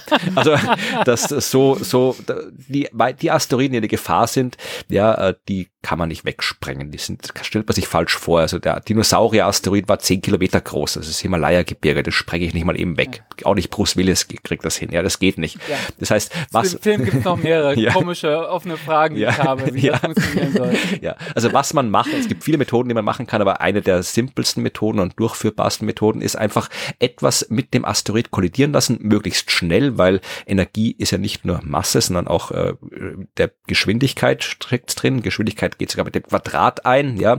Das heißt, etwas Massereiches sehr schnell auf dem Asteroiden prallen lassen, macht den langsamer oder schneller und das verändert die Umlaufbahn, ja. Und wenn der Asteroid dann halt ein bisschen langsamer oder ein bisschen schneller wird, naja, dann kommt er zu früh oder zu spät zur Kollision und alles ist gut. Also das Prinzip kennen wir, das wissen wir. Äh, wir haben es noch nie gezielt ausprobiert. Und in dem Fall haben wir uns einen Doppelasteroid ausgesucht, nämlich den Asteroid, Doppelasteroid Didymos und äh, der besteht aus eben ja einem größeren Brocken, der ungefähr 800 Meter groß ist, und einem kleineren Brocken 170 Meter, der in so einem Kilometer Abstand rundherum kreist. Ja, also das äh, ist das Ding Dimorphos, der 170 Meter Brocken, und der wird getroffen. Auf den schmeißt man die Sonde drauf, DART, was übrigens, wir sind ja hier große Fans von schönen schlechten Akronymen. Double Asteroid Redirection Test für DART, was nice. der DART-Pfeil und das DART-Pfeil ist auch das Logo der Mission. Äh, und dieser, dieser, dieser Mond ist deswegen so praktisch, weil, äh, ja, da sieht man sehr schnell, ob das was geändert hat der Umlaufbahn, weil der braucht halt, wenn der ein Kilometer entfernt ist von dem äh, von dem äh, Mond, äh, von dem Hauptkörper, dann braucht er knapp zwölf Stunden für eine Runde um seinen Asteroid. Das heißt, wir sehen sehr schnell, ob sich da in der Umlaufbahn was geändert hat und wir können sehr schnell abschätzen, ob äh, und wie der Einschlag der Sonde sich jetzt konkret auf die Bewegung ausgewirkt hat. Ja, also das kann man mhm. sehr schnell machen. Darum hat man das sich den Doppelasteroid ausgesucht. Ja, und wie gesagt, dann hätte eigentlich neben äh, DART hätte die ESA auch noch AIM bauen sollen. Ja, DART und AIM. und äh, damit man gut zielen kann. Schön. Genau. äh, und AIM stand für Asteroid Impact, Impact. Mission. Ich weiß, ja, ich weiß jetzt gerade nicht. Mission. Ja, das Problem ist, dass äh, AIM abgesagt wurde. Ähm, das AIM hat dann nicht mehr funktioniert. Ähm, ich finde gerade tatsächlich die Abkürzung nicht für äh, was AIM schon. Irgendwas wird schon geheißen haben, AIM. Ähm, und dieses AIM, das wäre der Teil der ESA gewesen. Ja, NASA fliegt hin und knallt drauf und äh, die ESA mit AIM schaut, was passiert. So, jetzt hat aber im Jahr 2016 der ESA-Ministerrat, also da, wo die, keine Ahnung, verantwortlichen äh, Leute, äh, Minister aller 22 ESA-Staaten drin hocken, beschlossen, äh, nee, das kostet ja was und äh, wir würden das gerne nicht zahlen, was das kostet. Mhm. und das hat dazu geführt, dass die ESA gesagt hat, ja, aber dann, dann können wir das auch nicht machen. Das ist natürlich blöd für so eine zweigeteilte Mission. Ähm, jetzt hat die NASA aber gesagt, uns egal, wir fliegen trotzdem dagegen, ja, wir knallen trotzdem auf den Mond, wir machen das trotzdem. Ähm, äh, und die ESA hat dann erst später beschlossen, dass sie doch wieder gern mitmachen möchte. Und zwar im Rahmen der Hera-Mission. Ich glaube, das wurde 2020 rum, hat man das beschlossen, dass die ESA doch wieder, nee, 2018, 18 hat die ESA beschlossen, dass sie doch wieder mitmachen möchte. Und zwar heißt das Ding jetzt Hera ist, glaube ich, keine Abkürzung für irgendwas, heißt einfach nur Hera. Und ähm, jetzt fliegt Hera hin und kommt aber, also wenn es nach Plan gestartet wird, dann wird 2024 gestartet und wird dann 2027 mit dem Asteroid sein. Das ist jetzt ein bisschen spät, ja, also 2022 jetzt äh, findet die Kollision statt und äh, die ESA kommt dann halt erst fünf Jahre später, um zu gucken, was passiert ist. Aber besser als nix, ja. Also man kann dann eben hier genau noch, wirklich halt auch die, geht auch, dass man die Zusammensetzung der Asteroiden genau angucken kann, ja. Also, weil natürlich kriegst du einen Krater, einen frischen Krater, du kannst reinschauen, du kannst noch immer schauen, was dann alles für Trümmerteile, Staub und so weiter in der Umlaufbahn rumfliegen. Du kannst natürlich dann sehr viel genauer messen, wie sich die Umlaufbahn von diesem Asteroidenmond verändert hat. Und ganz blind ist DART auch nicht, weil DART hat zumindest so ein paar italienische äh, Mini-Satelliten mit dabei. Also die Italiener, die sind anscheinend, äh, die haben noch mitgemacht bei den äh, bei der USA. Die italienische Weltraumagentur, die Agenzia Spaziale Italiana, die hat die Licia Cubes, die Light Italian CubeSat for Imaging of Asteroids gebaut. Also wirklich so winzige CubeSats, die äh, sind schon jetzt äh, paar Tage vor dem Einschlag ausgeklinkt worden, damit die halt dann so mit einem Abstand vorbeifliegen können und die werden Bilder des Einschlags machen und von dem, was danach passiert. Das heißt, wir werden sehen können, was passiert beim Einschlag von DART auf dem Asteroid, beziehungsweise wir werden es gesehen haben, nämlich heute Nacht um 1.14 Uhr und beziehungsweise werden die Bilder nach dem Aufstehen auch noch äh, entsprechend verfügbar sein. Also wie gesagt, ich habe das deswegen angekündigt, weil ich äh, gern hätte, dass das niemand verpasst. Ich verlinke hier von der ESA, da ist äh, demnächst ein Medienbriefing, aber ich, man kann davon ausgehen, dass auch die NASA entsprechende PR dazu machen wird. Man kann davon ausgehen, dass man sich das Ganze äh, auch bei der im NASA TV wieder anschauen kann. Die NASA ist da ja sehr aktiv und sehr gut darin, das Ganze entsprechend zu veröffentlichen. Also es wird heute Nacht etwas äh, zu sehen gegeben haben. Und äh, was wir da gesehen haben, das äh, werden wir dann erst in der nächsten Folge besprechen, weil wir, wie gesagt, traditionell schlecht getimt sind. Wir haben auch äh, ja. Stunden vor Starts aufgenommen und so. Also das, das ist eine gute alte Tradition. Vielleicht sollte man, vielleicht sollte man das doch irgendwie den Podcast äh, live produzieren. Ja, äh, nee, mit Call-ins von Leuten. Ja, wenn uns ah, das wer zahlt, dann machen wir das gerne. Aber ansonsten läuft das so, wie es jetzt läuft. Also äh, wir, ja, da müssen wir, da, da musst du ständig auf Abruf sein, wenn irgendwas passiert. Ruth, willst du das? Na, furchtbar. Ja, Nein. genau. Also. Das ist doch außerdem ganz gut, wenn ihr, wenn ihr darauf reagieren könnt, wenn so ein paar Tage vergangen sind und, und bereits sich ähm, Theorien entfaltet haben und die Leute alle streiten, dann könnt ihr praktisch mit all dem Wissen darauf reagieren. Genau. Das stimmt. So. Genau. Also ihr werdet alles über Dart und äh, den Einschlag in der nächsten Folge unseres Podcasts hören können. Und äh, bis es soweit ist, äh, könnt ihr uns an verschiedenen Orten sehen und äh, mit uns reden, wenn ihr wollt. Da, Ruth, hast du äh, entsprechende Termine anzukündigen, die ab dem 27. September stattfinden, wo du öffentlich äh, sichtbar bist? Mhm. Ja, am 27., also heute, ja. am Abend, habe ich äh, eine, eine Lesung mit Planetarium mhm. in Saalfelden. Ach stimmt, das hast du beim letzten Mal schon angekündigt, ja. ja. Also für Kurzentschlossene in der Saalfeldener, Salzburger Gegend, äh, kommt vorbei. Ja. Ich glaube 19 Uhr ja, oder so. Das werden die Leute schon wissen, die da, die dahin wollen, die werden sich informieren. Genau, die werden schon, ihr werdet es schon, ihr werdet es schon gewusst haben. Ja. ja. Und am 29. sind wir vermutlich möglicherweise auch beide wieder ja, ziemlich zu sehen. Sicher. Bei einer Science Busters äh, Vorpremiere. Genau. Am, in der Kulisse in Wien. Also genau. Also mal schauen. Keine Ahnung. Wir wissen noch nicht, ob wir dabei sind und ja, wer von uns beiden. Wahrscheinlich sind wir beide, dabei. Keiner. Also am, es findet am 29. September eben in der Kulisse in Wien eine äh, TV-Vorpremiere statt, der Science Busters und mit hoher Wahrscheinlichkeit sind Ruth und ich da beide zu sehen. Äh, wer nicht in Wien ist, sondern sich äh, aus welchen Gründen auch immer in Deutschland aufhält, zum Beispiel in München, kann am 1. Oktober ins Lustspielhaus kommen. Da wird es auch eine, äh, ja, äh, so eine Mischung aus Vorpremiere und äh, Nachschau unseres letzten Global Warming Party Programms geben. Da wird man uns im Lustspielhaus sehen können. Am 6 und 7. Oktober äh, findet das statt, wofür wir vorpremiert haben, nämlich die TV-Aufzeichnung, die Aufzeichnung der nächsten Staffel von den Science Busters in Graz, an der Uni Graz, 6. 7. Oktober, auch wieder mit Ruth und mir und den diversen anderen Science Busters. Am 9. und 10. Oktober fachen wir Vorpremieren unseres neuen Programms das neue Science Busters Programm. Planet B wird das heißen. 15 Jahre Jubiläumsprogramm. Planet B wird in Innsbruck stattfinden. 9. 10. Oktober Vorpremiere und die Premiere dann am 13.10. in Wien und mehr Termine dann in der nächsten Folge. Und Jan, wo kann man dich besuchen, sehen, hören? Ja, das ist noch nicht so ganz klar. Die äh, Lesereise, die wird gerade eben zusammengestellt. Es gibt noch nicht ganz so viele Termine. Jetzt so aus, aus österreichischer Sicht sind vor allem die, die jetzt schon feststehen, nicht ganz so attraktiv. ich bin am 30.09. in Bad Oldesloe. Das ist also nochmal nördlich von Hamburg. Wir haben aber auch viele Hörer in Deutschland. Ja, kein Problem. Äh, also deswegen wollte ich was sagen, genau. Also ähm, 30.09. in äh, Bad Oldesloe und äh, am 10. Oktober Heimspiel in Wiesbaden. Und äh, wenn man doch jetzt aus Österreich zuhört, am 25.11. bin ich in Tübingen. Das ist nicht ganz so weit, aber wahrscheinlich auch noch ein zu weiter Trip, zumindest aus Wien, glaube ich, ist ja. das ähm, eine Tagesreise oder so. Ne? Aber für die, Aus also für die Leute äh, in Vorarlberg im Westen, die können da vielleicht mal kurz nach Tübingen, das könnte klappen. Genau. Äh, wer das aber jetzt genau wissen will, äh, einfach mir auf, äh, auf Facebook und Twitter folgen oder einem von beiden. Äh, ich werde das äh, spätestens Ende September werde ich die ganze Liste äh, online stellen. Dann kann man sich da raussuchen, genau. äh, was eventuell passt. Und äh, wenn gar nichts passt äh, und alles gut geht, dann gibt's nächstes Jahr nochmal eine größere Reise. Und da komme ich dann hoffentlich auch nach Österreich. Wenn er uns sagt Bescheid, dann treffen wir uns auf ja, einen fair gehandelten Kaffee oder ein lokal gebrautes Bier.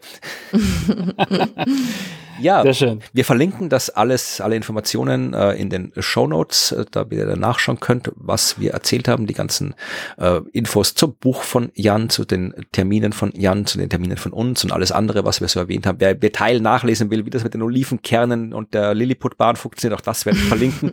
Also alle Infos in den Show Notes, die ihr unter äh, dasuniversum.at findet. Dort findet ihr auch die einzelnen Folgen zum Downloaden, alle anderen Infos und so weiter. Äh, wenn ihr uns einfach so was schreiben wollt, um uns was zu sagen, was auch immer, macht das unter hello at dasuniversum.at und ihr könnt uns auch unterstützen, wenn ihr das gerne wollt. Ja, also ihr könnt uns unterstützen, indem ihr ja nicht rumlaufen und erzählt, dass wir scheiße sind. Das hilft schon mal sehr viel. Ihr könnt stattdessen rumlaufen und erzählen, dass unser Podcast wunderbar ist. Das wäre Unterstützung. Ihr könnt uns auch auf den entsprechenden Podcast-Plattformen gut bewerten. Das ist auch sehr schöne Unterstützung. Ihr könnt uns, wenn ihr das gerne wollt, auch finanziell unterstützen. Wir haben die Möglichkeit, uns per PayPal, Patreon und Steady zu unterstützen. Und äh, das tut ihr ja dankenswerterweise immer wieder, weil das sind die einzigen Einnahmen, die dieser Podcast äh, hat. Wir haben sonst, wir haben keine Werbung, wir haben keine Werbepartnerunterstützung, uns zahlt niemand, die Industrie, die Weltverschwörung, niemand gibt uns Geld, nur ihr macht das. Und äh, weil ihr das immer so nett macht, bedanken wir uns dafür und äh, das macht traditionell Ruth. Ja, es gibt diesmal nicht ganz so viele Leute wie letztes Mal, wir haben jetzt den ganzen ja. Sommer vorgelesen haben, weil ja. es auch der, die, die letzte Aufnahme war ja auch erst ein paar Tage her. Aber ganz herzlichen Dank für die finanzielle Unterstützung an Philipp, an Elke und an Matthias. Ganz vielen Dank an euch. ja, dann sind wir durch mit dieser Folge. Soweit ich das im Blick habe, gibt es noch was, was du sagen willst, Ruth, oder du sagen willst, Jan, was noch gefehlt hat? Äh, ich würde gerne aus Laiensicht mal wissen, wie schwer diese Sonde ist. Oh, die da äh, äh, auf drauf. Ja, das hätte ich sagen können. Das ist eine nicht so uninteressante Information, da hast du recht. Es sind ein paar hundert Kilo, ich weiß es gerade nicht auswendig. Ach, das ist doch so schwer. Ich müsste mal gucken. Ähm, die äh, Sonde selbst, das komplette Dart hat 610 Kilo. Ich müsste jetzt mal schauen, was der oh, Einschlagskörper okay. hat. Genau, der Einschlagskörper hat 550 Kilogramm ungefähr. Ah ja, okay. Ach, das heißt, das Ding hat viermal so viel Gewicht wie das, wie, wie die, die Moon selber. Na, Didimon hat auch mehr als 500 Kilo. Was? Aber hast du nicht gesagt, er hat nur irgendwie... Er ist 170 Meter groß. Oh. ja, dann wird er, glaube ich, ein bisschen mehr wiegen als 500 Kilo. Ja. Die ja. Masse. Und ich habe mir noch gedacht, so ein kleiner. Ja, ja. Nee, nee. Ach, ich habe jetzt das gedacht, ja. das wäre das Gewicht. Ich mir dachte, so, so ein kleines Steinchen haben die da nee, anvisiert. 170. Zum Dart, ne? weil man das so genau irgendwie Ach drauf so. schießen muss. Das ist gar nicht so klein. Okay, okay Aber trotzdem, okay, also man, man, geht davon aus, also die, die Bahnänderung, die wird sich trotzdem, es wird nicht so dramatisch sein. Das wird sich so im Bereich von ja, Millimeter pro Sekunde die Geschwindigkeitsänderung Aha. beschränken. Aber wie gesagt, wenn man früh genug, wenn man, gilt auch für die Klimakrise, ja, wenn man früh genug was mhm. macht, muss man gar nicht so viel machen. Ja. Mhm. Sehr schöne Parallele. Ja. Gefällt mir. Aber wenn der Asteroid halt schon irgendwie 10 Kilometer über der Oberfläche ist, dann kann man nicht mehr viel machen. Dann reichen keine 500 Kilo mehr. Da nee. muss man schon mehr ins All befördern. Ja, nee, ja. Da, kann, da kannst du gucken und denken, ach, habe ich das auch noch gesehen und das, das, über das kann sich noch freuen und das war's dann. Schönes dann ist Feuerwerk. Dann, dann ist, dann ist zu Ja. Ende, ja. Also Ja, den Punkt sollten wir vermeiden bei der Klimakrise. Dass wir da Ich hinkommen. Und beim Asteroid, sowohl Ja. als auch. Ja, da auch. Genau. Genau. Wäre wirklich ärgerlich, wenn wir die Klimakrise schaffen und dann killt uns ein Asteroid. Wie, Ja. wie unpraktisch wäre das? Ja, also seid nett zu euren Astronominnen und Astronomen, dann, dann machen wir das auch noch für euch. Dann verabschieden wir uns. In zwei Wochen gibt's uns wieder zu hören mit vermutlich Informationen über den Asteroideneinschlag, den künstlichen. In dem Fall quasi die, ja, die Rache. Da schlagen wir am Asteroid ein. Ja, was habt ihr jetzt davon, Wir ihr schlagen blöden zurück. Dinger? äh, und was es da zu sagen gibt oder auch nicht, kann ja auch sein, dass es schief geht, weiß man nie. Das hört ihr beim nächsten Mal. Und bis dahin verabschieden wir uns diesmal zu dritt und sagen Tschüss. Macht's es Ciao. gut.